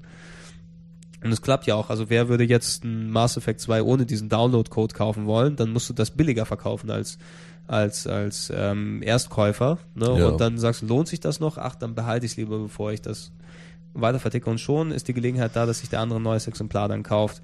Mhm. Ist clever ein, eingefädelt, geschickt eingefädelt sozusagen, aber Aber das ist so ein zweischneidiges Schwert. Ich kann es ja irgendwie verstehen, wenn sich die Spielindustrie da auch ein bisschen drüber ärgert, wenn solche Riesenketten wie das GameStop in Deutschland oder Ja. Game in, in England, die da einfach einen riesen Markt draus machen und sagen, bringt uns nach zehn Tagen euer Spiel zurück und wir verkaufen es dann normal, aber Mhm. ihr habt da nichts von. Mhm. Kann ich schon verstehen, dass man da was gegen tun muss, aber ach, ich weiß auch nicht. Ja, es ist Sache. irgendwie falsch, ja, es fühlt, sich immer falsch aufgezahlt, Ja. wenn, wenn ich dann eben wirklich mein hart verdientes Geld dafür ausgebe. Und ich war am ersten Tag als Mass Ach, so 2 hart ist es nicht verdient. Also du hast doch hier eine Menge Spaß, ne, Gregor? Ja, aber ne, Gregor, hast doch Spaß. Gregor, hm. Verdammt. Au, mein Schienbein. Aber es heißt ja nicht, dass ich nicht hart arbeite. Ich muss ja auch viel. Weich arbeiten. Ich arbeite weich, guck. Hm, Soft. Nein, aber ich, ich stand am ersten Tag wirklich im Saturn und habe mir Mass Effect 2 neu gekauft, weil ich ja hier keins bekommen habe sozusagen. Aber ich, ich habe mein Geld ausgegeben und ja, ich werde es auch nicht verkaufen, weil ich habe den Code jetzt eingelöst, eingelöst, ich habe das Spiel durchgespielt und so weiter. Ich habe mir vorgedacht, kaufst es als Deutsch, spielst es ein bisschen an und kaufst dir die englische dann dazu, wenn es soweit ist, weil ich wollte es jetzt spielen, es da gekommen ist, aber ja, hat sich nicht ergeben durch die Art, wie Der das... Mann hat keinen Kühlschrank in seiner Küche, ne? Aber, er hat einen Kühlschrank. Oh, hat er jetzt? Ja, seit, aber keinen seit, Herd. seit über einem Jahr. Ich habe auch einen Herd. Was hast du? Ja, gut. Ich habe einen Kühlschrank seit seit äh, anderthalb Jahren und einen Herd seit einem halben Jahr. Aber Mass Effect einmal auf Deutsch, einmal auf Englisch und 15 Mal Jade Empire. Fast. Du kannst dir vielleicht einen Kühlschrank draus bauen. Aus Jade Empire. Mhm. Ja, mit den, bei den ganzen Wertungen wird mir auch kalt von Jade Empire, Siehste? wenn man die liest. Ähm, ja, wir, über Mass Effect 1 hatten wir ja ganz groß geredet. Mass Effect 2, wir wollen ja auch eh die hier nicht viel spoilen, weil es dann nochmal Wir dementsprechend können spielen einfach wirst. kurz dazu sagen, es spielt wieder im Weltraum. Es spielt wieder im Weltraum. Du hast, glaube ich, eh schon, also der Game One Beitrag, den ich auch dementsprechend auch nochmal dazu verlinken werde. Ich meine, beide Game One Beiträge, die Simon dann dementsprechend gemacht hat, schön wild und durchgeknallt. Ähm, fassen es auch ganz gut zusammen und sind auch nicht Wir gerade. können, glaube ich, auch sagen, es hat wieder eine Handlung. Es hat wieder eine Handlung. Ähm, es führt direkt das fort, äh, womit der erste Teil geendet ist, je nachdem, wie du dich für die speziellen Entscheidungen dort, ja, was du dort festgelegt hast. Es ist ein bisschen anders in, in Hinsicht ähm, Gameplay, weil dort äh, bei Mass Effect 2 Sachen, über die sich dann die Leute beschwert haben, von wegen kompliziertes Equipment. Das Equipment einzusetzen bei, bei Mass Effect 1 war ein bisschen schwierig durch die Menüs, die ein bisschen verschachtelt aufgebaut waren. Und die Bonusmissionen mit dem Land und dem Mako waren nicht toll. Das wurde alles rigoros rausgeschnitten bei Teil 2 ähm, du hast keine typische, ja, Erfahrungspunkte gibt's nur am Ende eines Levels sozusagen. Es ist nicht so, dass jede Aktion Erfahrungspunkte mitbringt. Und ähm, du hast auch nicht mehr wirklich einzelne Skilltrees, die du richtig auflevelst, sondern das ist alles sehr reduziert, sehr festgelegt. Ähm, Warum ist das so? ja, der Rollenspielaspekt wurde sehr, sehr weit runtergedreht. Das klingt Ja? jetzt fast eher wie. Nee, Adventure ist es auch nicht. Nee, es ist, es ist mehr Shooter jetzt als. Es ist echt äh, mehr Shooter und ja. Gerede, oder was? Äh, Shooter und Gerede. Also was dort, ähm, da du nicht mehr selber auf Planeten runtergehst, wo da keine Story extra ist. Du hast jetzt nicht nur die Wie? groß, du, du, du hast jetzt äh, im ersten Teil war es ja eigentlich Schickst du nur immer die, deinen ersten Offizier oder was? nein, im, im ersten Teil war es ja nur die die Citadel, die du dann hattest, diese ganz große, die du dann bereisen kannst und dort hat ja der Großteil stattgefunden und wenn ja, aber du du dann hast doch auch diese anderen drei großen Planeten, wo die du. drei großen Planeten, die waren aber Missionen an sich. Ja, was meinst du denn jetzt? Ähm, nee, du, du hast jetzt äh, die, die, die anderen Planeten, wo du mit dem Maker runtergehst. Du kannst nicht auf solchen Planeten mehr landen. Ah. Es gibt, es gibt, ähm, Ach so, drei, es gibt du drei, willst nicht mehr, weil Shepard wahrscheinlich sagt, ach du, das habe ich irgendwie vor ein paar Jahren schon gemacht, da war ich schon mal da. Nee, du, du, du, machst, es- du, ma- du machst es nicht, weil du ähm, das, was jetzt gemacht wurde, anstatt mit dem Maker runtergehen und die sich anzugucken, musst du diese Planeten scannen. Ja. Ja, du musst also in den Orbit fliegen von den Teilen und dann mit L und R dann jeden Planet so Punkt für Punkt absuchen und Rohstoffe sammeln, die dann investiert werden in neue Schiffsschilder und irgendwelche Geschichten. ähm, wo du deine, deine, dein Schiff und deine Crew aufleveln kannst mit, mit ähm, indem du Platin und Element Zero und wie die dann alle heißen, die Elemente, die du einsammelst, dafür ausgeben kannst. Anstatt dann auf dem Planeten zu landen, musst du eben teilweise 50, 60, 70 von diesem Planeten scannen nach Rohstoffen, was genauso nervig und genauso scheiße ist wie das Landen und das Durchsuchen. Mhm. Aber du hast nicht mehr die Möglichkeit, eben so kleine Missionen dort zu machen, sondern du hast anstatt des, nur der Citadel hast du vier, fünf Planeten mit Städten mit so keine super Riesenstädte, sondern vielleicht zwei, drei, vier, fünf Ebenen, ähm, auf denen du landen kannst. Und alle anderen Planeten, wo du landest, die sind quasi ein Shooter-Level. Ne? Okay. Ja, ähm, du hast deine Crew immer noch von, von äh, 8, 9, 10 Leuten. Ne? Und du hast zwei Missionen pro Person sozusagen. Du hast die eine Rekrutierungsmission ob das auf einem bekannten Planeten oder irgendwo anders stattfindet, um diese Person zu rekrutieren. Du hast ja eine Loyalitätsmission. Das heißt, wenn ich den rekrutiert habe, kann ich den mitnehmen auf alle anderen Aufträge und irgendwann heißt es dann, ey Shepard, ich muss mal mit dir reden. Ne? Weißt du, damals noch, ja, als, als mir mein, mein ähm, Schlüssel in den Gully gefallen ist, den vermisse ich und will ihn wieder suchen, sowas in der Art. Und dann hast du eine weitere Mission, dann ist auf einem anderen Planeten und hast einen weiteren Shooter-Level inklusive Story und so weiter. Ne? Und es ist schon sehr, sehr aufgetrennt vom Aufbau her, dass du eben diese kleinen in, äh, in sich geschlossenen Shooter-Erlebnisse eben hast, wo du dann durch ein Level gehst und dann Sachen wegballerst, ähm, wo du auch, ähm, jetzt hast du Munition, die du aufsammeln kannst. Es ist alles sehr Third-Person-Shooter-mäßig aufgebaut und das hm. Shooter-System ist auch besser als im ersten Teil. Es fühlt sich griffiger, es fühlt sich genauer an, aber der, der Rollenspielaspekt an sich wurde eben runtergedreht. Du hast auch noch immer noch dann deine Fähigkeiten, wo du Punkte dafür ausgeben kannst, aber du kriegst keine richtigen Erfahrungspunkte mehr wirklich, sondern so Gruppenpunkte, die ausgegeben werden können. Du hast die eine Mission abgeschlossen, du hast drei Gruppenpunkte, damit deine Force Power stärker wird, musst du drei Gruppenpunkte ausgeben. Und das war mir zu, das war mir so lasch, dass ich das den Computer habe alles machen lassen. Na, du kannst auswählen, der Computer soll von alleine hochleveln, ist mir scheißegal. Du musst, du hast kein Equipment mehr, was du den Leuten anlegst, gar nicht mehr. Na, du musst dich eigentlich nur noch auf, was, was, es angeht, ja, du musst dich wirklich nur auf die Shooter-Parts konzentrieren. Das da sage ich jetzt mal ein ganz verwirrtes, hm. Es ist, es ist schon, du, du musst dich dran gewöhnen. Es ist auch, es gab ja auch viel Kritik ähm, zu dem Punkt hingegen und ich war auch ein bisschen skeptisch, als ich es angefangen habe. Ähm, ich habe es auch verglichen eben mit Final, Fantasy 13, was ja auch eine reduzierte Form des Rollenspiels an sich ist, was ja komplett den, den Erforschungsfaktor dann zurückdreht bei Final Fantasy 13, dass du wirklich nur eine klare Linie von Story und Kämpfen hast und sonst dann nicht viel machst. Mass Effect ist ein bisschen ähnlich aufgebaut, nur dass du selber entscheidest, welche Mission du wann wo angehst. Ähm, aber ich fand es nach einiger Zeit auch nicht so schlimm, dass dieser Rollenspielaspekt runtergedreht wurde. Es ist eben ein shootigeres, shootermäßigeres Erlebnis, was du dort hast. Und es ist immer noch echt gute Charakterentwicklung, echt guter Charakteraufbau, viele Sachen, die du machen kannst an Nebenmissionen, aber eben so die, die Grundlagen des Rollenspiels wurden quasi wegreduziert. Hm, also ich, es, es hört sich vielleicht ein bisschen jetzt äh, schlimmer an, als es ist. Schau es dir einfach mal an, wenn die Gelegenheit da ist. Ich war relativ schnell davon überzeugt, wie das Spiel funktioniert hat und äh, ich finde es geil. Ich finde es auch geiler als den ersten Teil. Grafik ist unglaublich viel besser, die Musik ist wieder geil, die Charaktere gut aufgebaut, Dialoge super ähm, und ich würde auch sagen, für mich jetzt schon auch das, das Spiel des Jahres. Da, da muss, da müsste 2010? Hm? 2010, ja. Ah, hm. Da müssen sich, da müssen, also selbst wenn wir jetzt April haben, da müssen sich andere Spiele echt, echt anstrengen, um da ranzukommen, was die, was die Qualität von dem Teil angeht. Ne? Trotzdem Alan Wake, trotzdem Final Fantasy 13, was auch immer, da, an Mass Effect 2 vorbeizukommen, wird echt, echt schwer. Hm. No? Hm. Hm. Ja, ich, du bist ein bisschen entgeistert mit dem, was ich erzählt habe. Ja, das hat mich irgendwie, wieso hat mir das denn keiner erzählt? Ich habe mir extra keine Tests durchgelesen, weil ich das sowieso spielen wollte und die Spiele, die wir ja, ich, da, ich dachte, das wäre im Beitrag eh durch rübergekommen, aber das wurde, ja nicht, so, das wurde ja nicht so sehr thematisiert bei uns, glaube ich. Nein, nein. Wir haben Trans als Pflanze im Beitrag gehabt. Wir haben Trans als Pflanze, genau, das ist das Wichtige. Das, man muss auch auf die wichtigen Sachen sich beschränken in solchen Beiträgen. Ja, wir, wir haben ja, glaube ich, auf GameOne.de, das muss ich dann auch noch dementsprechend verlinken, da spielen ja Ede und Simon dann ähm, dementsprechend eine Stunde Mass Effect und unterhalten sich dann drüber. Hm. Ich meine, ähm, man muss schon damit zurechtkommen, dass es anders ist. Ich habe es jetzt nicht vermisst nach einiger Zeit, dass ich diese, diese leicht freien Rollenspielelemente nicht mehr dort drin habe und ich bin ja eh aus dem Rollenspielfach da fand ich es mal ein bisschen erfrischend, dass ich mich da nicht da so der drum kümmern muss. Na gut, wenn das okay ist, klingt jetzt alles für mich so ein bisschen casualisiert. ja, es, es, es wirkt casualisiert. Also als meinetwegen kann man gerne diese Bürokraten-Sachen weglassen. Also auch wieder mein alter Kumpel Hannes, der bei Drakensachen 2 erstmal fünf Stunden damit irgendwie verbringt, richtig zu skillen und hast mhm. und so weiter. Muss ich jetzt auch nicht haben. Nee, du kannst, ja, also. ja, ich bin ja es- sowieso es ist- Story-Fetischist. Wenn die Ja. Story gut ist, dann bin ich Ey, es ist, es ist gar nicht, also was nicht mehr vorhanden ist, du kannst nicht mehr leveln oder Ja, sowas, gut, ne? Und das ja. wird, und du vermisst es auch nicht, du spielst eben nur und das ist das Gute dran. Aber das ist merkwürdig, ist schon merkwürdig, weil das war wirklich eines der Merkmale eines Rollenspiels, dass du dir eine Gruppe aufbaust und Mhm. sagst, hier, den brauche ich jetzt dafür, den brauche ich dafür und deshalb level ich die dahin. Also sowas komplett Ja, du, rauszunehmen. du ich level, also du, du levelst sie in dem Endeffekt dann dorthin. Ähm, du willst ja auch immer noch dann die zwei Leute, die mit dir auf eine Mission gehen, Ja. als, als deine Supporting Characters.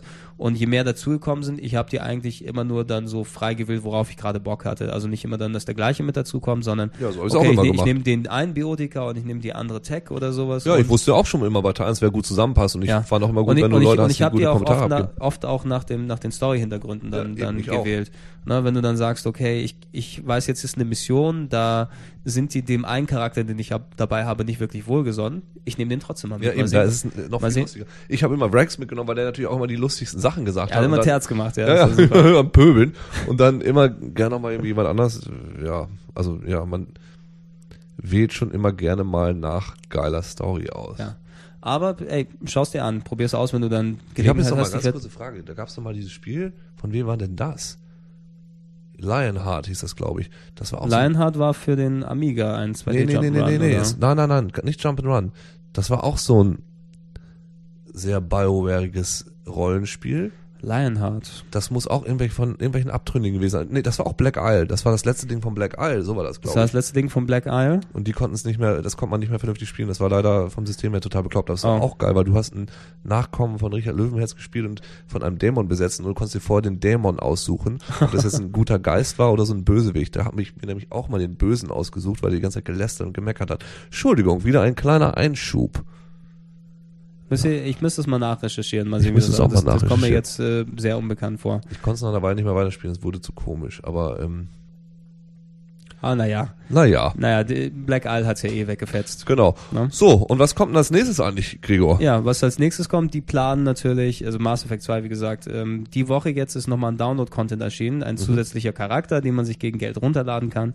Ich glaube, irgendeine eine Tech-Brokerin, die Kazumi heißt und gut ballern kann. Ich weiß es Kazumi? Nicht. Kazumi? Ich bin's, Kazumi. Ich, kann, auch Kazumi. ja, weißt du, ich kann ja nicht gleichzeitig hübsch und geschickt zugleich sein. Ich kann nur Tech ein bisschen machen. Ach, Trant, was hast du uns angetan? Trant. Also, es Schieß kommt. Tschüss. Es kommt der, der Download-Content eben jetzt die Woche nochmal dazu für Mass Effect und, und äh, wir haben es vorhin kurz angerissen.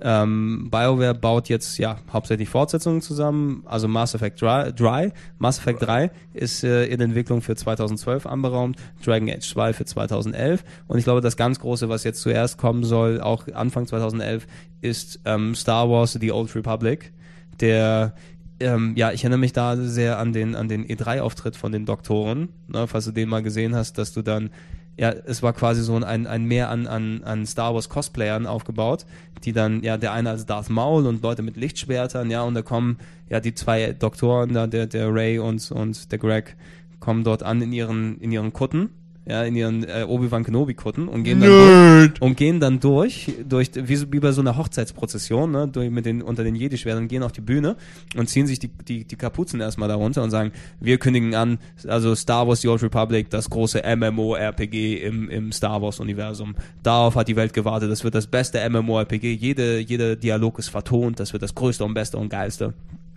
Und das ist es, wo BioWare gerade dran sitzt. Ja, sehr interessant. Und Interessant ist es, nicht mein Bier, aber interessant. Meins auch nicht, aber vielleicht doch, ähm, weil, also sie legen ja auch da, das soll ja praktisch ein Bioware MMORPG sein und Mhm. ähm, demnach angeblich sehr, sehr viel Wert auf Story legen. Ich also hoffe es. Jetzt mal, ich, nichts gegen WoW und so weiter, auch nicht mein Ding. Ähm, gibt's ja auch, in der letzten Zeit legen sie ja auch sehr viel mehr Wert auf Story, aber das war ja Mhm. eigentlich nie der Fall, sondern 10, schlachte 10 Wildschweine und hol dir 18 Schmetterlinge. Und hier ist es ja wohl so, ne, das ist eben ihr Ding, das ist ihr Unique Selling Point, weswegen Mhm. sie auch Leute dahin holen wollen, einmal wegen der Star Wars Lizenz und einmal, Mhm. weil es eben anders sein wird, weil es ein storygetriebenes Rollenspiel ist, äh, MMORPG ist. Mhm. Und ich könnte mir fast vorstellen, dass es einfach also ein bisschen wie Teil 3 sein wird, nur dass da noch andere Leute rumrennen. Ja, dass du, dass die einzelnen, was du bei Mass Effect 2 machst, sind ja auch fast schon Instanzen, ähm, wo du die einzelnen Level dir anwählst. Und ich mache jetzt den, den Side Story von dem Charakter und dies und jenes und alles. Vielleicht ist es wirklich dann auch so eingebunden, je nachdem, wie du das anstellst, ähm, dass es so, ja, dass die, es sind dann eben Instanzen, wo dann andere Leute auch mit dabei sind, aber es sind dann fest verzahnte Story-Sachen. Ja. Und ähm, ja, das vielleicht kannst du auch so der, dieses typische Quicktime-Zeug, was dazu kommt, ähm, dann sind mehr, ist es von mehreren Leuten abhängig und nicht nur von dir, wie Ja. alle dann an, einem Strang Ja, ziehen. ja, so also ich, bin, ich bin gespannt, wie sie es umsetzen. Ähm, Star Wars hat ja eh auch schon sehr lange mal ein vernünftiges MMORPG dran gehabt, weil das erste hat Sony ja sowas von komplett in den Sand gesetzt mit ähm, Star Wars Galaxies, ja, was so quasi als die Gelddruckmaschine galt. Damals, ey, Star Wars und MMORPG, das wird ja der Hammer. Und dann hat das Spiel angefangen und jeder wollte ein Jedi sein. Und damit du ein Jedi bist, musstest du, glaube ich, so viel Zeit und Arbeit investieren, dass es nur Leute machen konnten, die wirklich weder schlafen noch essen zwischendurch. Sondern Wie du? Ich schlafe und ich esse zwischendurch. Oh. Und ich mag keine MMORPGs. Ah, okay, sonst wärst du bestimmt der Obermeister, ja. Wahrscheinlich, ja. Und dann kurz, als die ersten Jedi waren, haben sie die Server gecancelt, habe ich mir zuletzt dann gelesen. äh, haben sie dann irgendwas da so abgebaut. Auf jeden Fall ein großer, riesen Bullshit-Flop, ähnlich wie das Matrix MMORPG zum Beispiel, ne? Ja. Da könnte ich mir vorstellen, dass Stars ähm, The Old Republic auf einem ähnlichen Niveau läuft. Was die gemacht haben bei dem Matrix-Ding war, abgesehen von dem Gameplay, dass sie dort die Geschichte des Matrix-Universums nach dem Film weitergeführt haben. Ja. Na, und es gab dort auch Ereignisse, das war ja auch, ich glaube, teilweise sogar in der Presse gelandet. Hey, ähm, nee, äh, Dings da, Morpheus, Morpheus ist, jetzt, ist tot, ist, ist ja. jetzt gestorben. Ne? Dass dort das ein Event war, wo die Story weitergeführt wurde. Ja. Und es kann ja durchaus sein, das ist das Universum, was ähm, mit der alten Republik sich BioWare zurechtgelegt hat. Die könnten vielleicht große Entscheidungen, große Storypunkte, die dort als, als Stimmt. Ja. Da habe ich doch letztens noch gelesen, dass da irgendwie ein Design-Fakt ist, äh, ein Design-Gedöns. Don't blow up stuff we're gonna use later. Also- ah, ja, das war der, der, der, genau, die Anleitung, was die bekommen haben. Genau. Nicht alles kaputt hauen. Bitte nicht Tatooine jetzt in die Luft jagen oder irgendwie so ein Gedöns Ja, machen. sonst, sonst kommt dann wieder so ein komisches Zeug wie bei den US-Comics bei raus, wo dann alle durch Zeitlöcher und Paralleldimensionen und Good Earth und Bad Earth und solche Geschichten, wo du dir dann alles zurechtbiegen musst, damit es wieder Verstehe funktioniert. ich es nicht. In den USA? Na, die US-Comics meine der USA? Na, ach so, ach so, du meinst die DC-Comics die DC-Comics, da war, da war doch gerade Ja, was ja, zu Ende gegangen. ja, ist. Batman immer noch tot? Oh, nein, nein, Batman war sowieso nicht tot. Er war nicht tot? Nein, nein, das war nur ein Klon. Klar. Nein, das wusste man aber die ganze Zeit, weil man im letzten Bild, ich will es nicht spoilen. Ja, okay. Das, aber das ist gerade zu Ende gegangen, glaube ich. Es könnte ja sein. Mal, mal sehen, wie, wie, wie BioWare jetzt Was ist umgeht. gerade zu Ende gegangen? ja, dieses, dieses große Ereignis oder Ja, so. in ist Deutschland irgendwas. Infinite Crisis oder Final Crisis meinst du? Ja, ja. Ja, ich kenne mich nicht aus Ich damit. merke also. schon, du hast überhaupt keine Ahnung. Ich habe keine Ahnung, ja, ich bin auch kein Nerd, deswegen ist das gemein. Auf jeden Fall, ja, BioWare kümmert sich erstmal da, äh, darum und ich bin, ja, ich bin gespannt, wenn die mal sich äh, aus ihrem Trilogiewandern vorbei sind, wenn dann Dragon Age 3, denke ich mal, irgendwann 2015 rausgekommen ist. Sonic Dark Brotherhood 2. D- Dark Brotherhood 2 und 3, ja, Trilogien, Mhm. Ja, ist ja natürlich. klar. Ja, am Ende muss ja Sonic auch immer noch mutieren zu irgendwas. Ja, genau. Was hatten wir schon? Wer, ja, es kommt wahrscheinlich Es Elvis. als Elvis. Ja, fände ich sehr gut. Was sich BioWare nochmal dann Neues selber ausdenken, weil alles, was sie ja angefasst haben, also das hat man ja, wenn man sich den Cast bis hierhin angehört hat, dementsprechend mitgekommen, die haben immer ein ganz glückliches Händchen gehabt, ob es dann eben ein etablierter Franchise ist oder ob sie selber was aufgebaut haben. Lass die mal ihr Zeug jetzt machen und ich bin sehr gespannt, was danach eben kommen wird. Also Genau, was kommt denn wohl danach? Also ganz kurz auch nochmal, ich habe jetzt gerade irgendwie vor kurzem Alpha-Protokoll ja nochmal gesehen. mhm. Obsidian, ne? Obsidian, genau, Ja. wie gesagt, Obsidian, der, der, der Bioware, der kleine Bioware-Bruder, würde ich fast Der sagen. kleine Die- Bayuvara. der kleine. Der sieht ja ein bisschen aus, also wenn es gut wird, sieht es ein bisschen aus wie Mass Effect als Spionage. Ja, ja. Gedöns. Genau, das, das war das, was ich mit dem Entwickler auch schon, ich glaube 2008 auf der Games Convention oder so, Ja. wo ich es gespielt habe damals noch. Ey, und ey, das ist wie Mass Effect als äh, Dings da. Ja, ja, genau, genau, genau. Und das wird ganz toll und wart heute noch drauf. Ja, bin auch sehr gespannt. Könnte geil werden. Könnte Ja, ziemlich geil werden. aber weißt du, du, lieber Gregor, hast selber gesagt, als sie dann mal so Jade Empire ge- probiert haben, ja. äh, nee, fand ich doof. Ja, So. Ey, aber ich finde, ich finde ähm, hier Jack Bauer Agentenscheiße wesentlich interessanter als ähm, hier Feng Shui und wie das ja alles heißt. Feng Shui Scheiß. Feng Scheiß. Feng Scheiß. ja es Fui. Feng Shui. Aber vielleicht auch da denke ich wieder. Also häufig bei, bei, ist natürlich eine unheimlich großartige Arbeit, die die Jungs da leisten, aber es sind häufig auch so logische Sachen, finde ich. Also wenn ich jetzt mal ganz, ganz ganz äh, dreist wäre, würde ich Mhm. mal sagen, Mass Effect ist jetzt ja nicht rein wie es ist, ist ja keine Superhöllen, mega Wahnsinnsinnovation, sondern es ist einfach alle das, was es ist, einfach extremst gut. So. Mhm. Das ist einfach wie ich, wie ich gut, das sind einfach wie ich gute Autoren dran. Das könnte jetzt auch eine deutsche Firma schaffen, die sich irgendwie eine, eine Middleware holt. Oder das hat ja vielleicht auch The Witcher jetzt für irgendwelche Leute, die jetzt nicht ich oder normale Menschen sind, geschafft, dass einfach sich jemand diese Engine geschnappt hat und dann eine, in diesem Fall keine gute Geschichte, aber eine, das war ein blödes Beispiel, aber weißt du, was ich meine? Das muss man doch hinkriegen, dass man sagt, wir bauen eine geile Geschichte, wir haben ein paar gute, talentierte Autoren, die wissen, wie man Mhm. Charaktere und Story schreibt und äh, machen das mal. Wieso kann das nur BioWare? Ja. Weil es da so kalt Ich, wa- ist? ich, wa- ich weiß, ja, wahrscheinlich. Die, die können eh nicht raus zum, zum Saufen oder irgendwie sowas. Die müssen immer drin bleiben, schön eingemummelt und dann denken sie sich komische Geschichten aus. Das glaube ich, wenige außer BioWare haben wahrscheinlich den, den Luxus, dass sie sich ähm, Story vorne dran packen können, äh, als, als, als Wichtigstes in der Entwicklung dann ranstellen können. Ja, weiß ich nicht. Ja. Also ich bin ja immer der Ansicht, also wenn ich jetzt eine Spieleentwicklungsfirma wäre, dann würde ich erstmal klein anfangen mit so einem kleinen Team und erstmal irgendwie drei, vier Jahre die Story ausarbeiten. Und wenn ich weiß, wie die geht, dann gucke ich, wie ich weitermache. Persönlich, würde ich Mhm. jetzt sagen. Aber ich frage mich, ob die vielleicht irgendwelche speziellen kreativen Prozesse da bei sich haben, wie sowas abläuft. Das ist das, was mich interessiert. Das kann gesagt, und sie durchaus- nehmen ja auch nicht jeden. Nee, die nehmen, die nehmen nicht hin. Du hättest, du hättest echt Insight haben können, ja? Ja. Du hättest dann wissen können, wie das dort funktioniert. Vielleicht Ja. opfern die auch jeden, jeden Tag einen Praktikanten, einem Gott oder wer weiß, Stimmt. ne? Baal. Oh, ja, ja, Ja? Ba ja. Oder dem großen kanadischen. Der Thron des Baal. Ah, nee, ist, na, das ist Blizzard. Das ist nicht Vielleicht BioWare. opfern die denen ja auch. Man weiß es alles Man auch nicht, man, man, weiß man weiß es nicht, man weiß es nicht. Man Aber ich glaube, da wir eh nicht viel mehr wissen, ist es auch ein guter Punkt, um das jetzt hier zu beenden. Ist es? Ich wollte noch ein Liedchen singen. Ähm, singe mir doch bitte ein Hey Liedchen. there Cthulhu, down there in your sunken city. Weiter weiß ich nicht. Weiter weißt du nicht. Nee, habe ich von ganz Hast, groß. hast du gerade erfunden? Nee, auf YouTube ist das. Aber auf YouTube. Hey there Cthulhu, hey there Delilah, hey there Cthulhu, down there.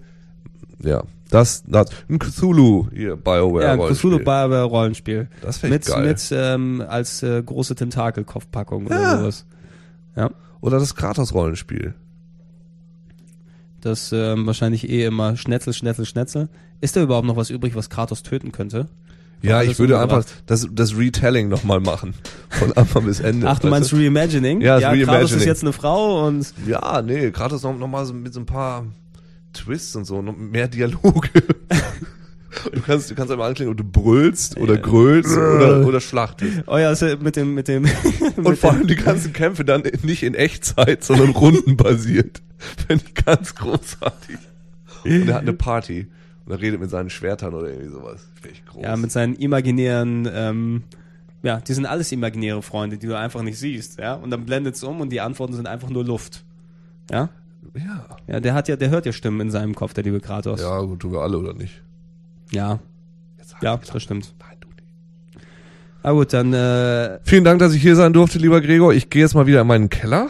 ja, gern geschehen Das Licht und schmerzt auch in meinen Augen. ja, du hast auch langsam ein bisschen Farbe ins Gesicht Von bekommen. dieser sogenannten Sonne. Dieser feurige Ball dort am Himmel. ja, die, ich glaube, die Sonne spiegelt aber auch nur vom Menschen. Gebäude gegenüber, die dann hier reinfällt. Es sind auch gar keine Zahnärzte mehr drüben, die zugucken. Stimmt. Und es war heute auch kein Eismann da. Sehr, sehr merkwürdig. Es ist doch langsam auch wieder das Wetter dafür. Stimmt Aber ich, ich bedanke mich bei dir, werter Uke. Danke. Weil ich glaube, Gerne. mir hätte bei dem Thema auch äh, lieber alles aushelfen können Und wollen. und wollen und äh, vor allem die Zeit dazu haben, weil im Keller ticken die Uhren anders. Wieso ist denn das jetzt schon so spät? Ich weiß es nicht. Es zieht einfach, es zieht einfach mit sich. Hören sich die Leute das auch wie ich an so lange, Gregor? ja, natürlich, sicher. Ja. Ne, ihr habt doch alle mitgehört bis hierhin, oder nicht? Ihr seid ihr alle da, liebe Kinder? Ja. Oder kann man jetzt am Schluss so irgendwie noch so komische Sachen sagen, weil die eh keiner mitkriegt und das so lange? Na, wir können es ausprobieren, aber wenn du danach verhaftet wirst, Ja, dann so, kann ich für äh, nichts Nee, dann garantieren. lassen wir das lieber. Nee, gut. Also ich bedanke mich, lieber Uke, bei dir. Ähm, ich bin der Gregor und du bist der Uke. Ich bin der Uke. Ja. Und äh, wir sagen Tschüss. Tschüss.